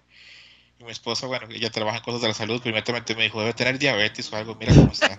Oye, sí, está muy gorda. Y, y, también en Ocarina están bien feas, güey, ¿qué pedo? ¿Por qué? Y en... En of the Wild. está... Pero en de ¿Dónde sacó ese mame Nintendo de hacer hadas feas, güey? Es que sí existían en la mitología y en la literatura fantástica, sí existen hadas feas y elfos feos. De hecho, los cíclopes y demás. O sea, todas esas criaturas mitológicas. Pero es que los que vimos Disney, Mika, no sabemos eso. Yo también vi Disney. Pero, pero... tú leíste, tú. Nosotros nomás vimos Disney. Y antes de pasar escroto, perdóname que te lo diga, pero vives el sueño, amigo. Que tu esposa te vea jugar, qué chido, güey. Es su Twitch personal. Ajá. Sí, pero igual cuando estaba jugando eh, le comentaba, yo esto lo hacía así de niño y esto hacía tal cosa. Y ella me dijo, pero esto no es un juego como muy difícil para un niño. Y yo, pues sí, pero... pero pues era lo que había. Era lo que había y así y ahora, ahora este, como para la próxima, ¿es para la próxima semana Street of Rage, Robert? Sí, sí, sí, el martes. Para esa semana, pues Salada se va a tocar jugar el juego conmigo. ah, qué chido. Así va a ser. Qué, qué chingón. Eh, Nada más. Dale. Eh, eh, em, recordar que cada que acabas un calabozo y la princesa te cuenta, la princesa, la doncella te cuenta como la parte de su, la historia. Ajá siempre terminan con la frase May the way of the hero lead to the Triforce. Que el camino del héroe te guía a la Trifuerza. Y es como muy de Star Wars, ¿no? Sí, es muy Star Wars Y se me hace chido que siempre terminen con esa frase. Como es también muy de religiosa. Pues es que es como el mantra que manejan ahí. Ajá, claro. ¿Qué vamos? Quinto calabozo. Ah, oye, ahí salen los pingüinitos que luego los usaron para Super Mario, ¿no, Camuy? ¿Los qué? Los pingüinos. hay unos pingüinos. son parecidos, pero son color verde en, en, este calabozo. Pero tienen un movimiento muy particular, bueno, porque pues, los pingüinos hacen ese movimiento, pero pues lo tenemos más presente en videojuegos con Super Mario 64. Y sí, ya cuando. Cuando, ¿Se tiran de panza? Ajá, ah. cuando se tiran de panza, perdón. Y ahorita que, bueno, pues al volverlo a jugar dije, ah, son con los de Mario 64. Pues son detallitos ahí que pues, se, toman las ideas, ajá, y se llevan a otros juegos de una u otra manera. ¿Qué decías del jefe, Mika? Del, del jefe de ese calabozo. El calabozo de hielo. ¿Sí dije algo? No. No, pues, pues ¿Qué te acuerdas del otro? no, era, era otro enemigo, ¿no? Es el, caparazón de hielo, el jefe se llama Holster, ajá. Y este también lo vemos en Mayoras. Sí, cierto. Este jefe congelado que tienes que descongelar. ajá, exacto.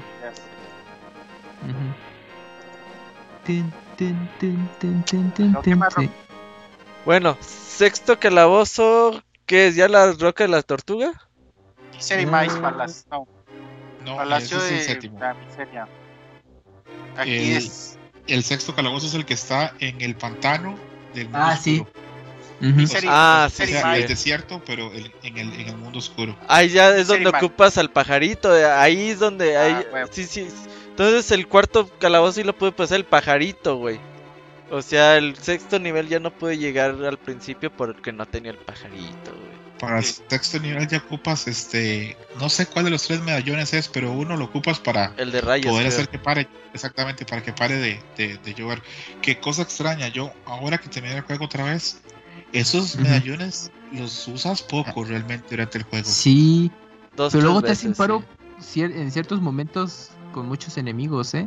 Sí, de hecho Fíjate. yo ahora que lo rejugué, los utilicé muchísimo más, sabiendo ya como la capacidad que tenían, en donde había muchísimos enemigos, sobre todo ahí ya con los dichosos pingüinos que mencionaban hace rato, pues ahí estos medallones te ayudaban muchísimo. Fíjate Porque ya tienes medallón. usé más, yo los, donde yo los usé más fue en, en Turtle Rock, porque ya ves que hay zonas donde no ves el piso, es invisible. Ah, Y si- sí. y si. Ah, accionas se el el de rayos, Si sí. accionas el íter, lo puedes ver en un momento, el camino. sí. Entonces ahí es la utilidad que yo le daba. El Sí, pero- pantano, pero ¿quién te es el jefe? Ni me acuerdo. ¿En dónde? Ah, es- Eh, El pantano, un- en el 6. Ah, es otro de, es otro de Mayoras, Vitrius, que es este ojo Ajá. lleno de ojos chiquitos. Ah, el que jala, sí, cierto, sí. Entonces tienes Sí. que madrear los ojos y, y luego el ojo grande. Y también está de Mayoras.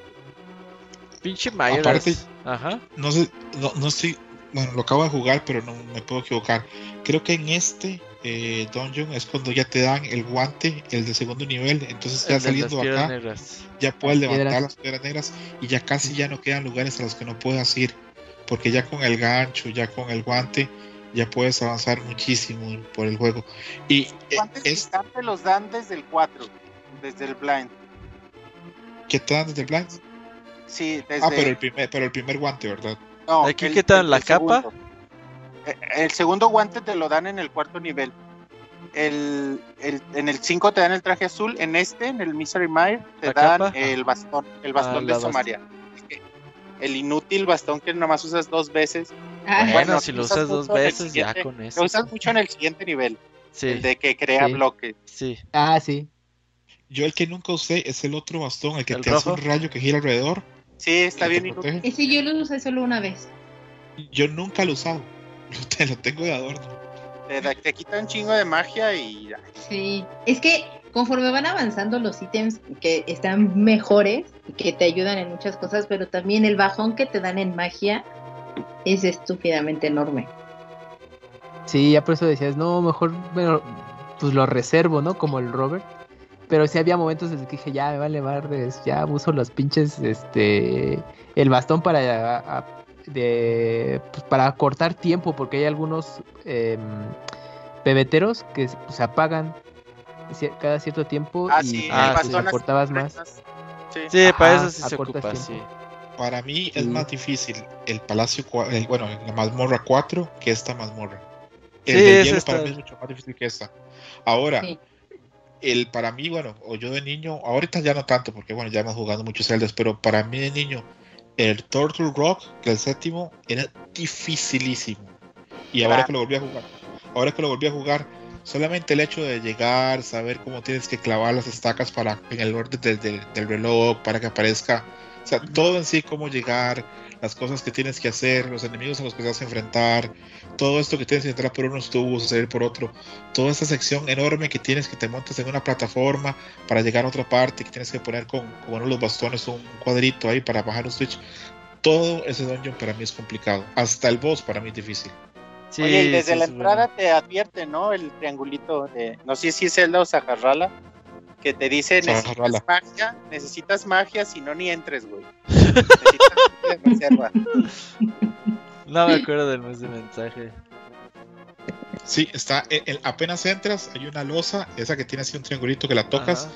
Y, y inmediatamente te dice: si no tienes poder de magia, no avances. Vete con la. Pero a lo largo de todo ese, de ese calabozo te van entregando magia también. Sí. O sea, que te la llenen al 100 y eso es lo que yo trataba de buscar. De hecho, antes de llegar con el boss, te dan este eh, una de esas botellitas verdes que te, suben o te llenan toda la. Ahora, pero, llegar, llegar ahí el consejo sí es El consejo sí es comprarte una pocioncita verde. Cuesta azul, güey. ¿Cuál pinche verde? Azul. azul que, se, que, se vea que hay varo, güey. Sangre y magia. E, esa es una pregunta. ¿Ustedes qué hacían con las botellas? Porque yo, la lógica para mí era llevar dos pociones y dos hadas. Güey, yo, yo, yo, de las hadas nunca supe hasta Ocarina of Time, güey. Yo compraba pura poción, güey.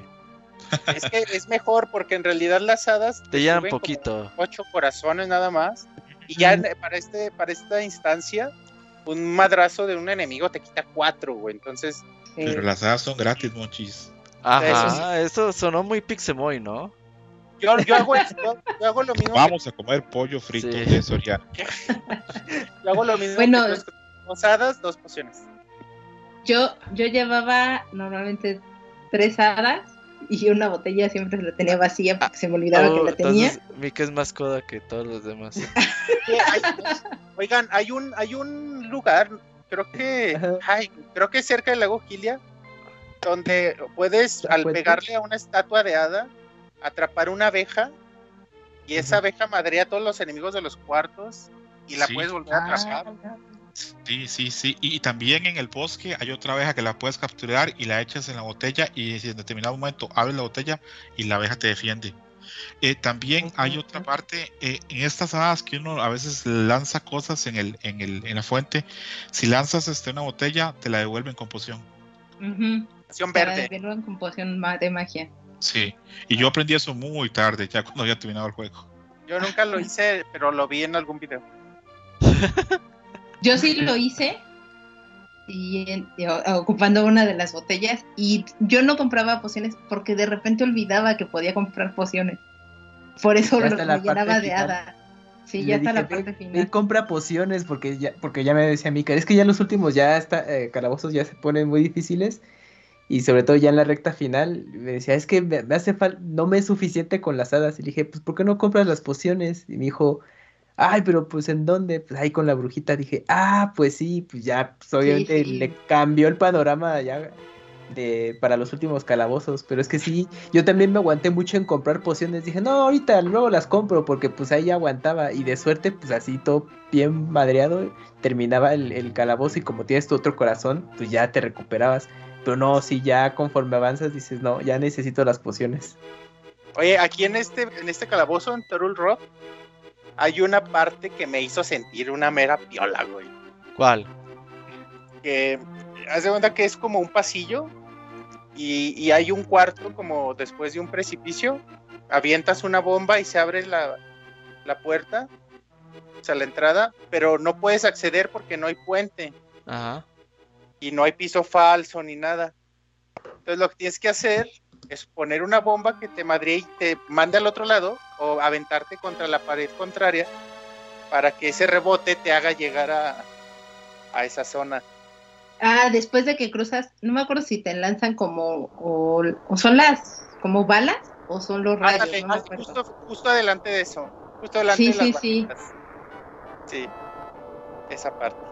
Esa técnica de rebotar y llegar a otro lado sí está de nivel, güey, sí está de nivel. Sí, sí, sí, la aplicas. Pero creo que es la única manera de hacerlo. Es la única manera de que llegue. y te dan solo en el otro cuarto, en el cuarto que entras, pero bueno. O creo que hay un par de hadas. No, hay unas hadas. Hay, hay hadas.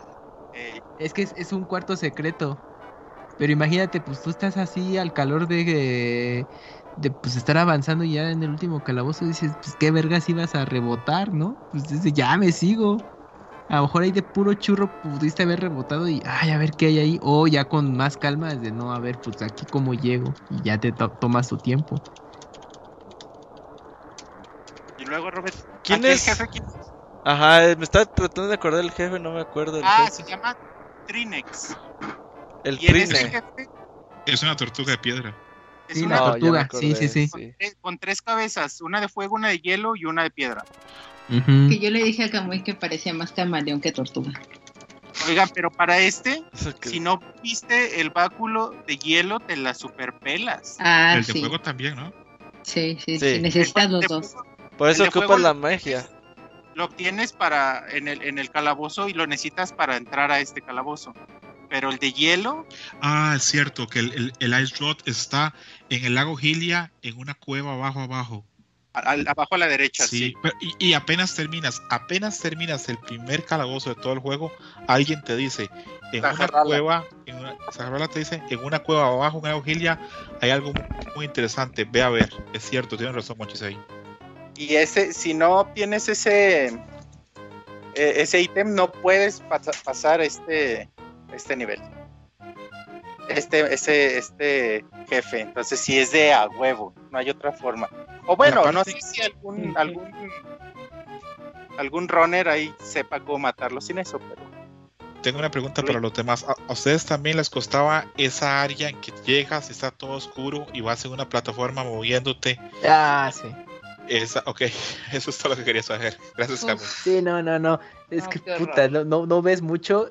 Y, no, y luego, como yo ya estaba cuidando los pinches corazones, porque dije, no, no, no voy a regresar ya otra vez al, al modo de la luz y por las pinches pociones. Luego regresarme, chutarme el puto camino otra vez, que también está bien, perro. Dije, no, a la verga.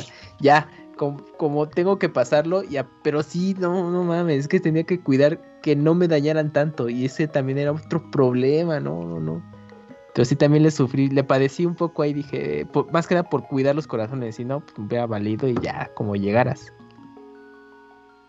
Es que no les pasó que conforme iban avanzando, se empezaban a preocupar más por los por los corazones o por, o sea, por no regresar a volver a pasar todo el calabozo. Es que ya estaban haciendo más largos los calabozos. Hay, hay una parte en el Turtle Rock que hay una parte en la que sales y luego vuelves a entrar por otra, por, por, una entrada y pasas como por una especie como de corredor. Ahí puedes usar el, el, perdón, el espejo, volver al mundo de la luz, ir a conseguir otra vez hadas, no sé qué. Luego volver otra vez al mundo oscuro y lanzarte y volver a entrar por ahí este y volver a retomar el, el, el, Turtle Rock. Pero hay que saber hacerlo, y eso ya lo sabes hacer porque ya tienes el colmillo y porque ya jugué este juego un montón de veces. Pero la primera vez no sabes. Te pierdes. Entonces tienes que hacer es una maratón totalmente, porque al final dices, no sé si voy a llegar al final con suficiente energía para poder enfrentarme a la tortuga. Es una gran oportunidad aquí para justo abajo de donde haces eso, eh, puedes comprar pociones. Pero como dices, Croto, sí hay que saber regresar. Yo normalmente cuando ocupaba este hadas o eso, me iba a esta isla que, bueno, es lo que mencionaba Mochis, que es la misma isla donde está el, Palacio de Hielo en el mundo oscuro, en el mundo de la luz, pones una bomba al lado y siempre hay una fuente como con cuatro hadas. Entonces ese era como mi lugar, siempre era como mi lugar ahí. Casi todo el mundo tiene ahí algunas, alguna parte como para recargar en el juego. He hablado con otra gente que juega Zelda y dice, ah, hay una parte donde hay cuatro hadas debajo de un árbol, etcétera. Pero arriba de la casa de Link, arriba de la casa de Link, ahí hay una, con cuatro haditas, ahí es donde yo iba por haditas. Sí, todos tenemos ahí un, un, pequeño búnker para cargar ahí la energía. sí. Oye, antes de pasar a hablar del último calabozo contra, contra Ganondorf o Ganon como tal, eh, esta onda que le agregaron a Linto de Paz, los minijuegos, que los corazones se partieran en cuatro, entonces tuvieras mucho ah, más cosas que hacer, un montón de actividades eh, los minijuegos de pues encontrar el tesoro ahí como por azar, los de excavar, eh, diferentes situaciones, eso estaba muy chingón, ¿no? da yo estoy molesto porque obtuve los 19 eh, corazones y no pude hacer los 20 porque a pesar de que fui 7 veces a excavar, no encontré esa pieza del corazón. Fui 7 veces y pagué las, las 80 rupias 7 veces y no lo logré encontrar. No sé qué pasó. Oye, y si no la encontraste ya te la pelaste, ¿ah? Después hay, que seguir, hay que seguir, no, hay que seguir. la puedes hacer. Sí. ¿Sí puedes seguir a excavar? Sí. Aunque no tengas sí, pero... ¿Cómo? No, tienes que pagar para justamente conseguirla. Por eso, tienes que pagar siempre 80 rupias. Yo fui 7 veces y no fueron las veces la encontré. Y ya sale caro, sí, ya, sale caro. Sí, ya no importa, me voy así. uno, uno menos, ¿qué me puede, qué podría salir mal? Tomados ahí sufriendo con gano. No, pero es que se ve feo, güey. O sea, tienes que tener las dos hileritas completas en los celdas, sí o sí, güey. Si no se ve feo. Sí, y de hecho, en, en el Link to the Past justamente fue el, el, primer juego de la serie que incluyeron ya los cuartos de corazones para tener más actividades que, que explorar y todo. no, le iba a preguntar a Monchis que maneja muy bien el nombre de los enemigos en Zelda. ¿Cómo es que se llaman estos centauros? Que siempre son así como Ojalá los centaliones. Me quedé por acá. Cuando sales del Turtle Rock y tomas hacia, hacia, hacia la mano izquierda, que ya va a estar la torre de Ganon y ya vas a poder abrirla por medio de los siete, los siete cristales, que ahí hay un par de centaliones, solo que en su momento pues uno no, no se da cuenta, pero sí, ahí están. Pero solo aparecen ahí, ¿verdad? Sí, sí, solo ahí. Solo ya, están ahí. Ya con el espejo, el escudo espejo que tienes en Turtle Rock, ya, o sea, es fácil ganarlos. Que los centaliones. los rayos ya no te hacen nada. Que los centaliones habían hicieron su aparición en el primer Zelda, pero si sí te los llegabas a topar en algunas partes del mapa eh, pues, de manera regular. Y, pues sí, ahorita. Y, ajá, y salen pues, casi hasta el final, o sea, los reservaron nada más para ese punto. Sí. Pues está bien, porque siempre han sido el enemigo más mamalón de Zelda. Y aquí dijeron, ah, no, ¿para qué les ponemos tanto? Se quejaron mucho. Pues en Breath of the Wild. En Breath of the Wild salen también pocas veces. Bueno, pero en Breath of the Wild al principio sí te. Bueno, ya hablaremos. Sí, el Ivanovich se fue a jugar Breath of the Wild por eso. Con la torre de Ganon, yo de niño sentía que era eterno larguísimo. Es muy grande el calabozo, güey. Pero esta vez no lo sentí tanto y esta vez solamente entré, tomé hacia mano izquierda, que bajas, allá conseguí las llaves, luego me fui por el camino del centro y ya, llegué hasta el final, no tuve que nunca que tomar la otra puerta. De niño no sé por qué. creo que, que, por la izquierda tienes brújula, por la derecha mapa o al revés pero no, debiste acabar sin uno de ellos, ¿no? Probablemente no lo necesité y estaba muy contento conmigo mismo porque pensé que dicha no no perdí tantas horas o no me costó tanto que ese ese este calabozo tiene fama de que si no sabes hacer las cosas te puedes quedar sin llaves. Mm. ¿A poco? Hay llaves innecesarias. A mí me sobró una. Hay llaves innecesarias que puedes acceder por otro lado al cuarto que te lleva la llave. Entonces nomás hay que saber dónde no usarla. Mm. Si ah, puedes, si puedes terminarlo obviamente con las llaves que, que, te dan y obviamente, pero si puedes llegar a un punto en que topes ahí con, con un callejón sin, sin, salida porque ocupas una llave y tal vez la sección donde estaba vas a tener que devolverte muchísimo o, o, avanzar eso. Pero si sí es este bueno, ahora que todo el mundo hace speedrun y todo lo demás, sí es este, importante saber a veces no usar tanto las llaves. Pero repito, eso es algo que te da ya cuando ya has jugado varias veces. La primera vez, pues no, ya abres todo. ¿Tú qué decías, Kamui? Que por cierto, bueno, la versión de Game Boy Advance tiene un calabozo extra antes de entrar a la. ¿A la torre? A la pirámide, ajá, a la torre de Ganon. Y ahí te puedes enfrentar a, a nuevas versiones de Dark Link. Pero e, este nuevo, este nuevo calabozo es más que nada como un boss rush, porque te enfrentas a, a cuatro jefes. Sí. Y, ya al, final te, te, topas con, eh, con Dark, bueno, cuatro Dark Links que pues hacen referencia a Four Swords, que es del minijuego que viene pues, con, con, la versión de Game Boy Advance. Oye, ¿qué te dan? Pues ¿Solo te dan como rupiecitas o algo o qué? Eh, sí, pues, es un extra que te, que te dan en, antes de enfrentarte. De hecho, tú tienes que pagar para entrar a ese, a ese calabozo si quieres. Y pues ya simplemente pones ahí a prueba tus habilidades. acá en, en la torre te enfrentas a, a tres jefes, ¿no? Los tres del, lo- del mundo de la luz. Sí. Sí, Y de hecho, el gusanito está difícil porque ya la zona es más estrecha. Te Y puedes caer más fácil. De tres golpes eh, se, se muere. es lo Sí, bueno. cuando sabes, güey, cuando al principio. Aparte, creo que en, ese- en, ese- en la Torre Ganon te dan el traje rojo, ¿verdad? Que es Sí. el último traje ya. Sí. Y ahí solamente. Sí, es.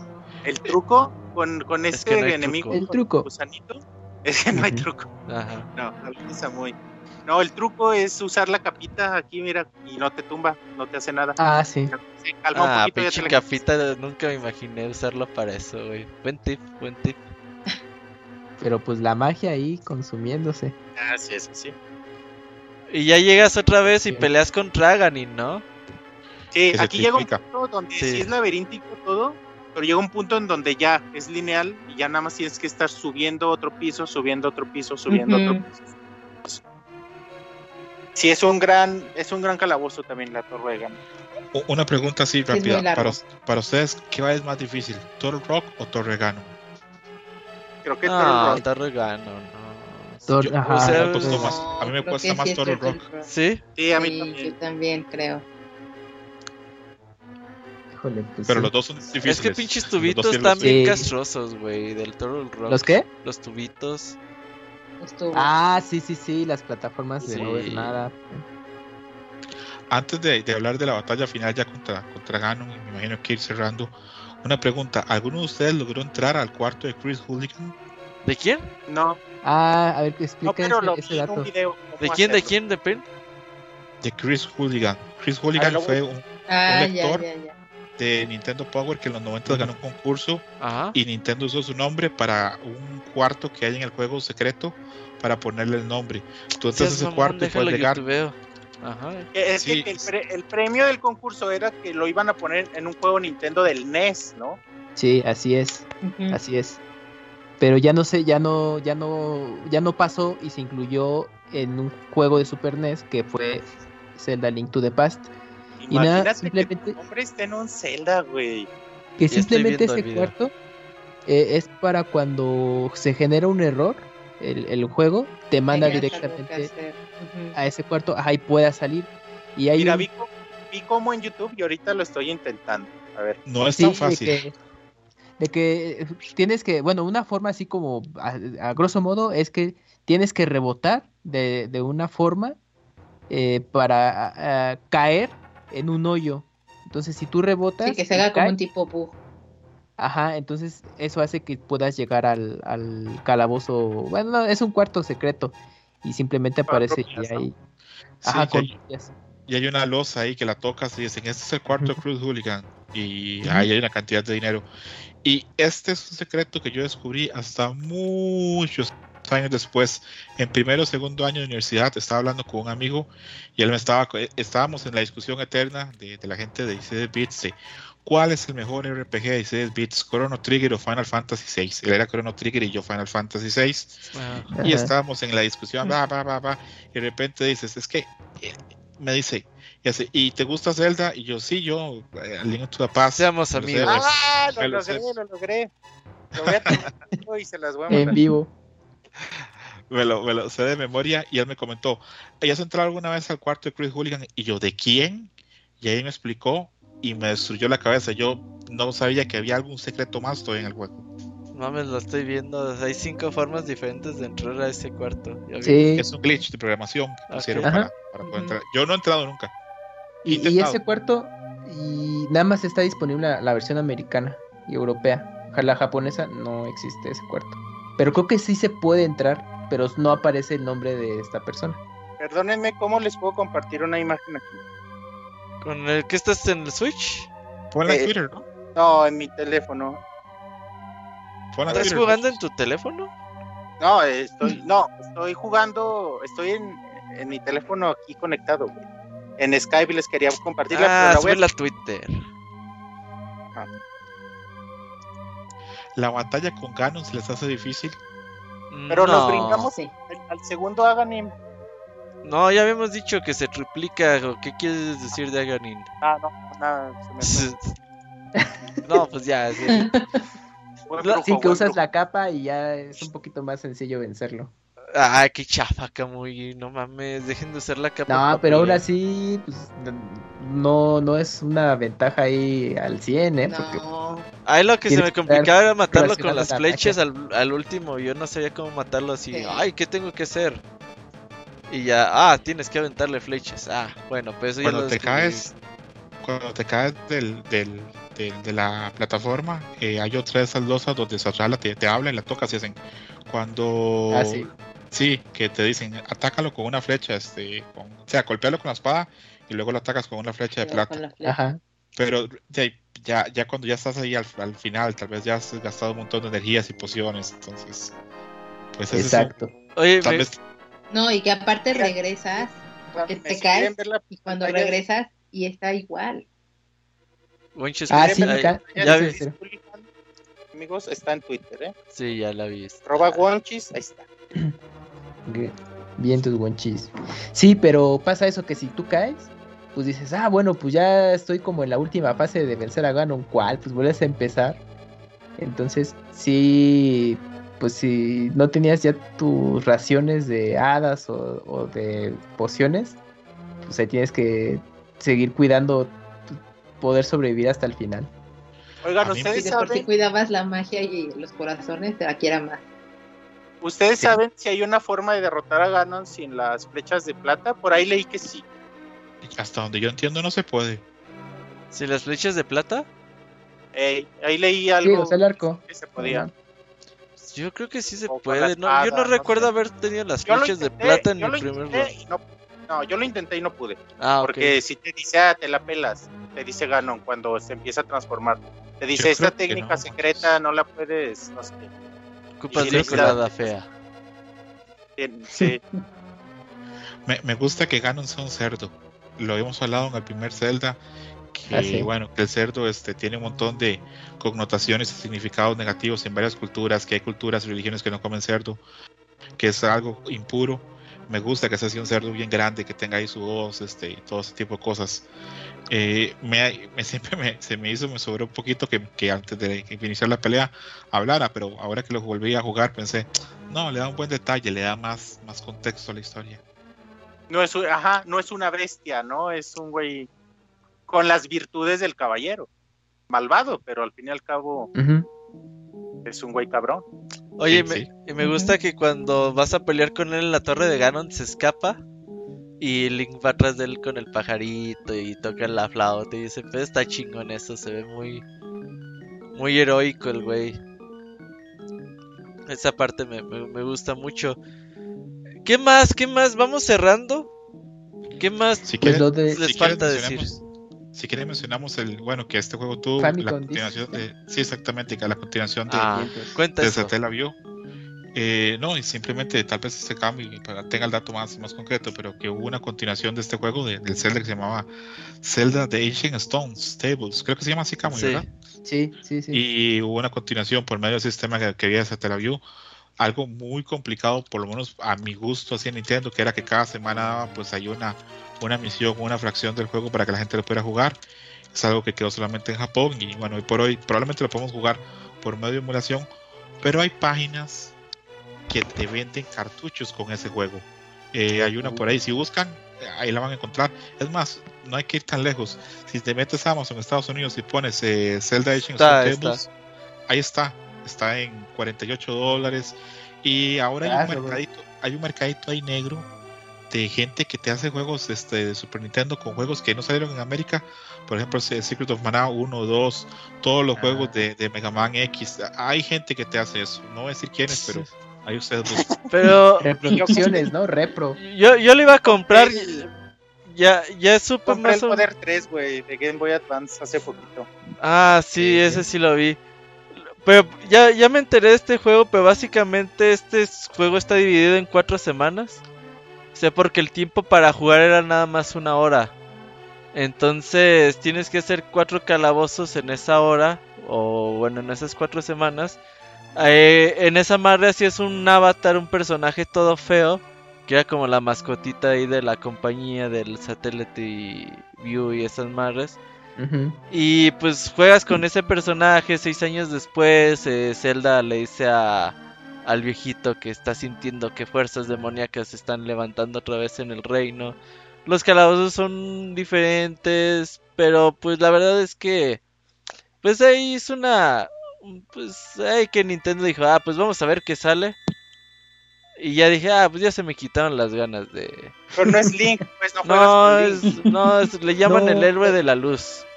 Pero, es, tu pinche avatar está todo feo, güey. O sea, es el pedo que juegas con este avatar todo feo, horrible, güey no tiene la gorra, ¿no? Tiene cabello rosa, algo así. Sí, es, que depende cómo hiciste tu monito en el avatar, güey. Oye, pero tiene una historia, tiene un hilo conductor o solo es como ir pasando calabozos. Digo, la historia es esa que seis años después de dice Zelda, ah, siento que las fuerzas enemigas se están levantando otra vez. Y ya llega este güey y lo, o sea, llega así como de la nada a ese mundo y ya lo rescata el viejito y le dice, ah, ya despertaste. Eh, la princesa dice, Zelda dice que te cuidemos porque tú eres un hijo de la luz, o sea, qué chingados. Y... Ahí en YouTube te avientas la historia como en 10 minutos y dices, ah, pues es una mamada de juego, porque es contratiempo, güey.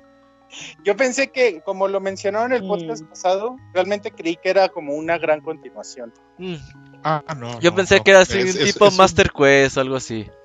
Era, es, es un añadido nada más para la gente que es muy fan del juego y que, bueno, desgraciadamente, pues ojalá en América lo hubiéramos podido experimentar como en un formato más adecuado. Eh, no sé, una, una no, nunca he entendido por qué Nintendo no, no, ha hecho el esfuerzo de, de, esos calabozos ponerlos por ahí, no sé, en alguna colección o algo.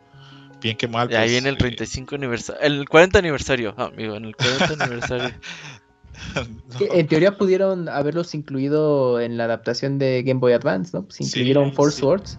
yo hasta mejor en pensé que yo hasta en algún momento pensé que Force Swords era justo estos niveles, pero no, fue, fue otra cosa. Y, bueno, lo del Satellaview también creo que resalta por, en el caso de Zelda porque hicieron un remake del primer Zelda. Entonces, pues, pues bueno, pues verlo con los gráficos de 16 bits y todo eso, pues mira, ya desde ese entonces eh, Nintendo ya, estaba remakeando. Y ahorita ya todos, no mames, ¿por qué refritean? Oye, pero, pero esas madres estaban bien caras, güey, porque es el pinche. para ponerle el satélite costaba como 200, 300 dólares. Eh, la suscripción a, al cable y la suscripción al satélite, o sea, eran como 3, 4 suscripciones, güey, que tenías que pagar, estaba carísimo, güey, por esa poca gente le entró pues eran ideas que tenían en los noventas de decir, ah, pues a ver cómo le hacemos para sacar más dinero. ¿Algo más? Sí, sí. Es un prototipo, yo creo, como de DLC, ¿verdad? Sí, sí claro. justamente eso era eso. Pues es como el origen de, ¿no? Sí. Sí, pues Nintendo de alguna manera ahí muy, pues que primitiva, pues estaba haciendo expansiones de sus juegos y pues, eh, pues ya, ya tiene esa experiencia, pero pues ya con los tiempos sería diferente.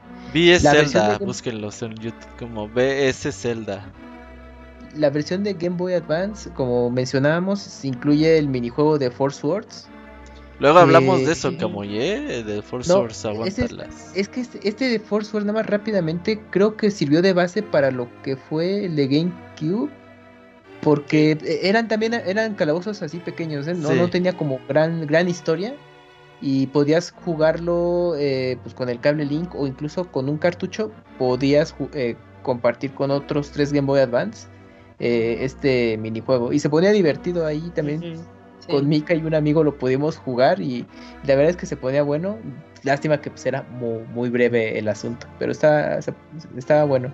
Y, creo que esta versión de Force Wars de Advance ya se lanzó para, para 10 pero pues lo menciono porque pues, venía en la adaptación de Link to the Past y, e incluso lo agregaron como eh, a los cuatro, bueno, a los Dark Link, pero en sus versiones de Force Swords como un calabozo adicional dentro del juego. Bonchis, creo que ya es hora, ¿no? ¿Trajiste eh, tu poema o no trajiste tu poema? Claro, lo hice de última hora, pero lo hice. Ah, eso, güey. Que, que ya, le ya le puse silencio a la música, amigo. Es tu momento. De Ojalá hable del polvo. Del polvo mágico. Ah, no hablo del polvo. ¿Que bate y bate?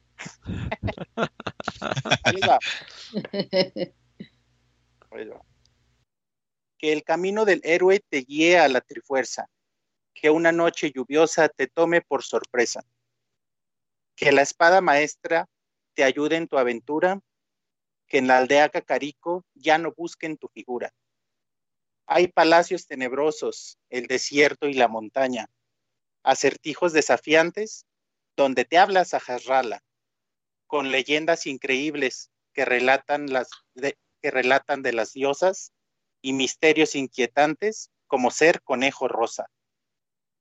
Las historias que se cuentan en los libros y relatos viajan tanto por los años, dos montones y otros tantos. Son de aquellos quienes buscan, dan consigo y ahora moran en los textos de mil tomos y en el libro de Mudora. Si pensamos en los cuentos, en traspasos de un gran héroe, en ladrones poderosos y doncellas en pixeles, un enlace al pasado, una tierra en lo profundo, un gran juego, una leyenda, un suspiro a otro mundo. Y ya. Ah, qué bonito, amigo, qué bonito. Todavía te faltan como otros 17 poemas más. Ahí la llevas, ahí la llevas. Oye, Mika, tú no habías oído los poemas de mi amigo el Bonchos, ¿verdad? No, yo no los había escuchado. ¿Y qué opinas? Era una leyenda urbana. ¿Y qué opinas al Está lindo. Está lindo, trae una, buena métrica. Sí, sí, es buenazo. Por eso le dicen el poema de los o el poeta de los videojuegos. ¿Cómo es eso, El poeta de los videojuegos. Acuérdate que a ti te decían el albañil de los videojuegos. Entonces el Ponchis era el poeta de los videojuegos. ¿Quién eh, puso? ¿Tú pusiste esos apodos, Sí. Es secreto. Oigan, pues ha sido un gran programa el día de hoy. Vamos cerrando. Eh, impresiones finales, comentarios finales. Mika, nuestra invitada el día de hoy. Pues eh, me gustó mucho volver a jugar este esta entrega de, de Legend of Zelda Link to the Past. No recordaba lo tanto que me había gustado. Me, me trajo unos buenos recuerdos. Recuerdo que de repente no era tan difícil en algunas cosas y en otras eh, no recordaba que era, fuera tan sencillo pero definitivamente es un muy para mí que fue el primer juego fue un muy buen inicio y que me enganchó totalmente para poder seguir con la con toda la saga. así es. Eh, Kamui. Pues recomendar que revisiten este juego si en algún momento ya lo jugaron, que les traiga esos buenos recuerdos y si de alguna forma, bueno, si de alguna razón no lo jugaron, o sea, ya jugaron pues, de los 3D para adelante, pero les llama la atención, pues hay manera de jugarlo ahí con su 3DS o en la Nintendo Switch Online. Ahí si lo están pagando, pues también está incluido este juego. Y pues la verdad, eh, pues es, especial para mí porque aunque yo le entré muy tarde, fue un juego en el que pues pude compartir este gusto por los videojuegos y la serie con, con Mika y pues bueno, pues gracias a eso pues ahí estuvimos compartiendo experiencias ahora en esta eh, revisitada que le dimos, sobre todo en la parte final, que no, no, no estuvo difícil, pero fue, fue padre. Y yo creo que espero que al público le haya gustado mucho este especial, que para yo creo que una buena generación le entró con este y lo tiene en un muy buen recuerdo. Así es, amigo Estroto. Bueno, ahí muy contento de haber estado acá y haber compartido con todos, este, hablando de este juego que como mencionamos, un juego extraordinario. No construyó los cimientos de Zelda, pero los moderniza. Eh, los conceptos del Zelda de lo por hoy vienen de, vienen de acá. Y repito, es un juego de el, RPG de acción para mí así en 2D, pues tal vez el, mejor o de los mejores que se han hecho. Y nos estamos oyendo pronto para el especial de Streets of Rage. Comiencen ahí a jugar, a meterse a la, a la darse de putazos y supongo que en un tiempo vamos a irnos a Link's Awakening, que es ese famoso Zelda que la gente dice que tiene conexiones con películas de misterio o series como Twin Peaks y ahí nos estamos oyendo pronto. Ah, sí, güey. O sea, fíjate, el día de hoy tuvimos uh, un gran programa con Link de Paz. Y ahora estamos saboreando el que viene. Que será el 27 de julio. 27 de julio, Link's Awakening. ¿Va a estar Mika con nosotros o no? La pregunta del millón. Pues si ustedes me invitan, sí, Claro, invitada, invitada. Creo que vamos a correr a Kamui y vamos a meterte en tu lugar. Se veía venir. Sí, ya era momento, porque ese Kamui nomás mete cosas raras en el staff y bueno. Luego hablamos de ese tema, Mika. No, no, no. Aquí no, no. Nada más mencionar el trabajo de investigación que hoy hizo Kamui es digno de destacar. Ah, sí, sí, no, no. Camuy, le gustan los datos de trivia, eso que ni qué. Eh, sí, sí, sí le sabe, sí le sabe usar la Wikipedia porque dicen que este programa está hecho con puro Wikipedia. ¿Tú crees que vamos a pinche Wikipedia es como de 600 palabras, güey? ¿Tú crees que con 600 palabras vamos a hacer 3 horas de podcast? No mames. Pero bueno, Wikipedia es, una, Wikipedia es una Yo encontré el dato de trivia eh, que se los quiero compartir. A ver, dinos. La cosa más inútil del mundo. Eh, que decía que Link no es Zelda. Ella. Ese es buen tema, ese es buen tema porque luego la gente se equivoca y, es en serio. Eh, Wancho, ciérrale. Pues estoy muy contento de haber jugado a Link to the Past nuevamente. Eh, entiendo perfectamente cuando la gente dice que su videojuego favorito, su celda favorito, o en general dicen que es su videojuego favorito, tiene todo este juego, tal cual como dice mi amigo Scroto, es un juego perfecto. Y estoy emocionado de haber participado en el podcast. Eh, estoy muy me siento muy dichoso de haber compartido con ustedes y ya estoy emocionado también el que de, viene. de hablar de A Link to the Past. Sí. Link's Awakening.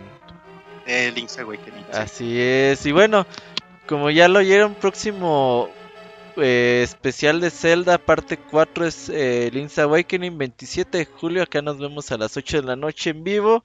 Y bueno, ahí lo tendrán en la editada. Aquellos que quieran verlo en YouTube, ahí va a estar también los programas que tienen gameplay, que ven lo que se comentó en el chat. Pues se divierten ahí las, las 3 horas de programa. Y bueno, para los que están acá con nosotros, es el uh, julio. El 6 de julio nos estamos viendo pues en 8 días, el siguiente martes, para hablar de Strips of Rage, eh, siguiente baúl de los pixeles de este año. No sé si sea el último, esperemos que no. Pero vamos a tener Strips of Rage 2 para los que quieran jugarlo ahí en su Sega Genesis Mini, lo pueden jugar. O pues no sé, en consola virtual y ahí en lo que puedan agarrarlo, jueguenlo. Acá nos vemos eh, en 8 días. Y pues creo que es todo. A mí también me dio mucho gusto de hablar de, de Legend Zelda Link de Paz, uno de los mejores juegos de todos los tiempos, sin duda alguna. Y que. antes de que cierres, Dale, dale. Nadie nos mandó poemita, quedaron de mandarnos poemitas. Sergio quedó, eh, pero dice que, que se siente mal con tus poemas, amigo, que lo vas a destrozar muy feo, pero ya se comprometió para Link's Awakening mandar uno. Yuyos dijo que iba a hacer poemita y ni vino, güey. Nah, no, ese Yuyos, mira, me dice, ah, ahorita entro. Y ya después, no, los vi muy a gusto, mejor ya no entré. Sí, no mames. Sí, qué chafa. Así es, pero bueno. argumento. A, a, lo mejor para Mica, Mica, estás invitada a escribir tus poemitas de los juegos, por favor. Y ahí la... escribiendo, pero ok, ok. Súper, súper. Ya que Camuy, Mika y tú escriban. Escroto debería escribir su poema también. Oye, pero también la gente, la gente que nos escucha, estaría increíble que nos mandaran ahí a Twitter sus, cuartetas, sus poemitas. Que cada quien mande una cuarteta, güey. Y lo pegamos todo a ver qué sale. Arre, arre. a eso se le llama cadáver exquisito. Ajá, así, a ver qué chingas sale. Igual y sale algo bueno, güey. Y dice, Wenchi, lo siento, te prometo que voy a aprender de ti y te lo mando, dice Sergio. Así que dice que te va a mandar un tweet. De Link's Awakening, pues yo ya jugué el, el remake hace poquito, pero ya se me olvidó. Igual y me echo el de Game Boy. Ahí en el Game... No, pero el Game Watch sale hasta noviembre. E-, ese sí está cortito. Porque es portátil, por eso era más breve. Eh, Sí, ah, recuerden que eh, Link's Awakening, pues Game Boy Advance y lo pueden jugar en, en 3DS, en la consola virtual. Y pues nada más, ¿eh? Porque creo que sí, no, no, no hay Game Boy en Wii U. con el Y truco si no, de, y si de- tienen... de select cuando cambias de pantalla y avanzas en chinga, güey. Y, y si no, pues bueno, si tienen Nintendo Switch y se hicieron de- del remake, pues también ahí Sí, yo lo a juego con el con el cartucho que pones en el Super. ¿Cómo se llama? El no, Super Game Boy. bueno, sí, el Super Game Boy sí. Yo lo juego con el Super Game Boy. ahí. Ah, qué bonito es jugar con el Super Game Boy. Porque es que el Game Boy no se ve, güey. Ahorita No, es sin jugar en con, el una- con un Game Boy Advance, Juanchi, con el Advance. con luz. yo no tengo Con ni luz. uno. Con No. Game Boy Player, gonchos. Sí, con Game Boy Player o Super. El DX, Super juegas Game el Boy. DX. Super Game Boy. El, el, ajá, el Deluxe, que se incluye un calabozo extra. Oye, entonces, entonces en- que- dentro de... En agosto va a ser Ocarina of Time, ¿va? Es- Vas a tener mucha Sí, gente para Ocarina of Time. Va a estar bueno, güey. Puro programa bueno se viene, ¿eh? Así que atentos. ¿Quieres a ¿Qué decías, Croto? No, voy a comentar ahora que dice Monchis de que con el Game Boy no se ve nada. Que yo, el niño, compraba mucho Game Pro y una vez decía que el, el Game Boy, el Game Gear, era el mejor negocio del mundo que había para los oculistas. Porque todo el mundo se quedaba ciego viendo esa madre. No, yo por eso nunca me gustaron chiquita. madres. Hasta que llegó el Super Game Boy y dije, oh, ahora sí quiero todos los juegos de Game Boy. Acá. Pero bueno, ahora sí cerramos. Eh, espero que les haya gustado este programa. Ahí tienen el calendario y sigan los gameplays. Cada martes y jueves ahí en YouTube tenemos un nuevo capítulo. Ahí está Mika jugando Super Mario Party con Kamui en el programa que salió el día de hoy. Y el jueves a ver qué sale, porque ya tenemos como 30 grabados y no sé Sí, cuál va a ya. Ay, Scroto Lo que también va a estar en año. gameplay. Sí, va- gameplays. Vamos a jugar Me gustó, el Guilty de. Camu, me, me gustó el de Camu y el de Mika. Ahí este, se ve la amistad. ahí. Nomás que el Kamui es muy manco para jugar, güey. ¿Te has, notado eso? Pero tiene buena intención, tiene buena intención. Eh, Exacto, es, es buena persona. Con eso es más que suficiente. Tiene buenos sentimientos. Ah, ok. Ah, pues muy bien, amigos. Muchas gracias a todos por habernos acompañado y nos vemos en el siguiente programa. Nos vemos. Gracias. Bye. Bye.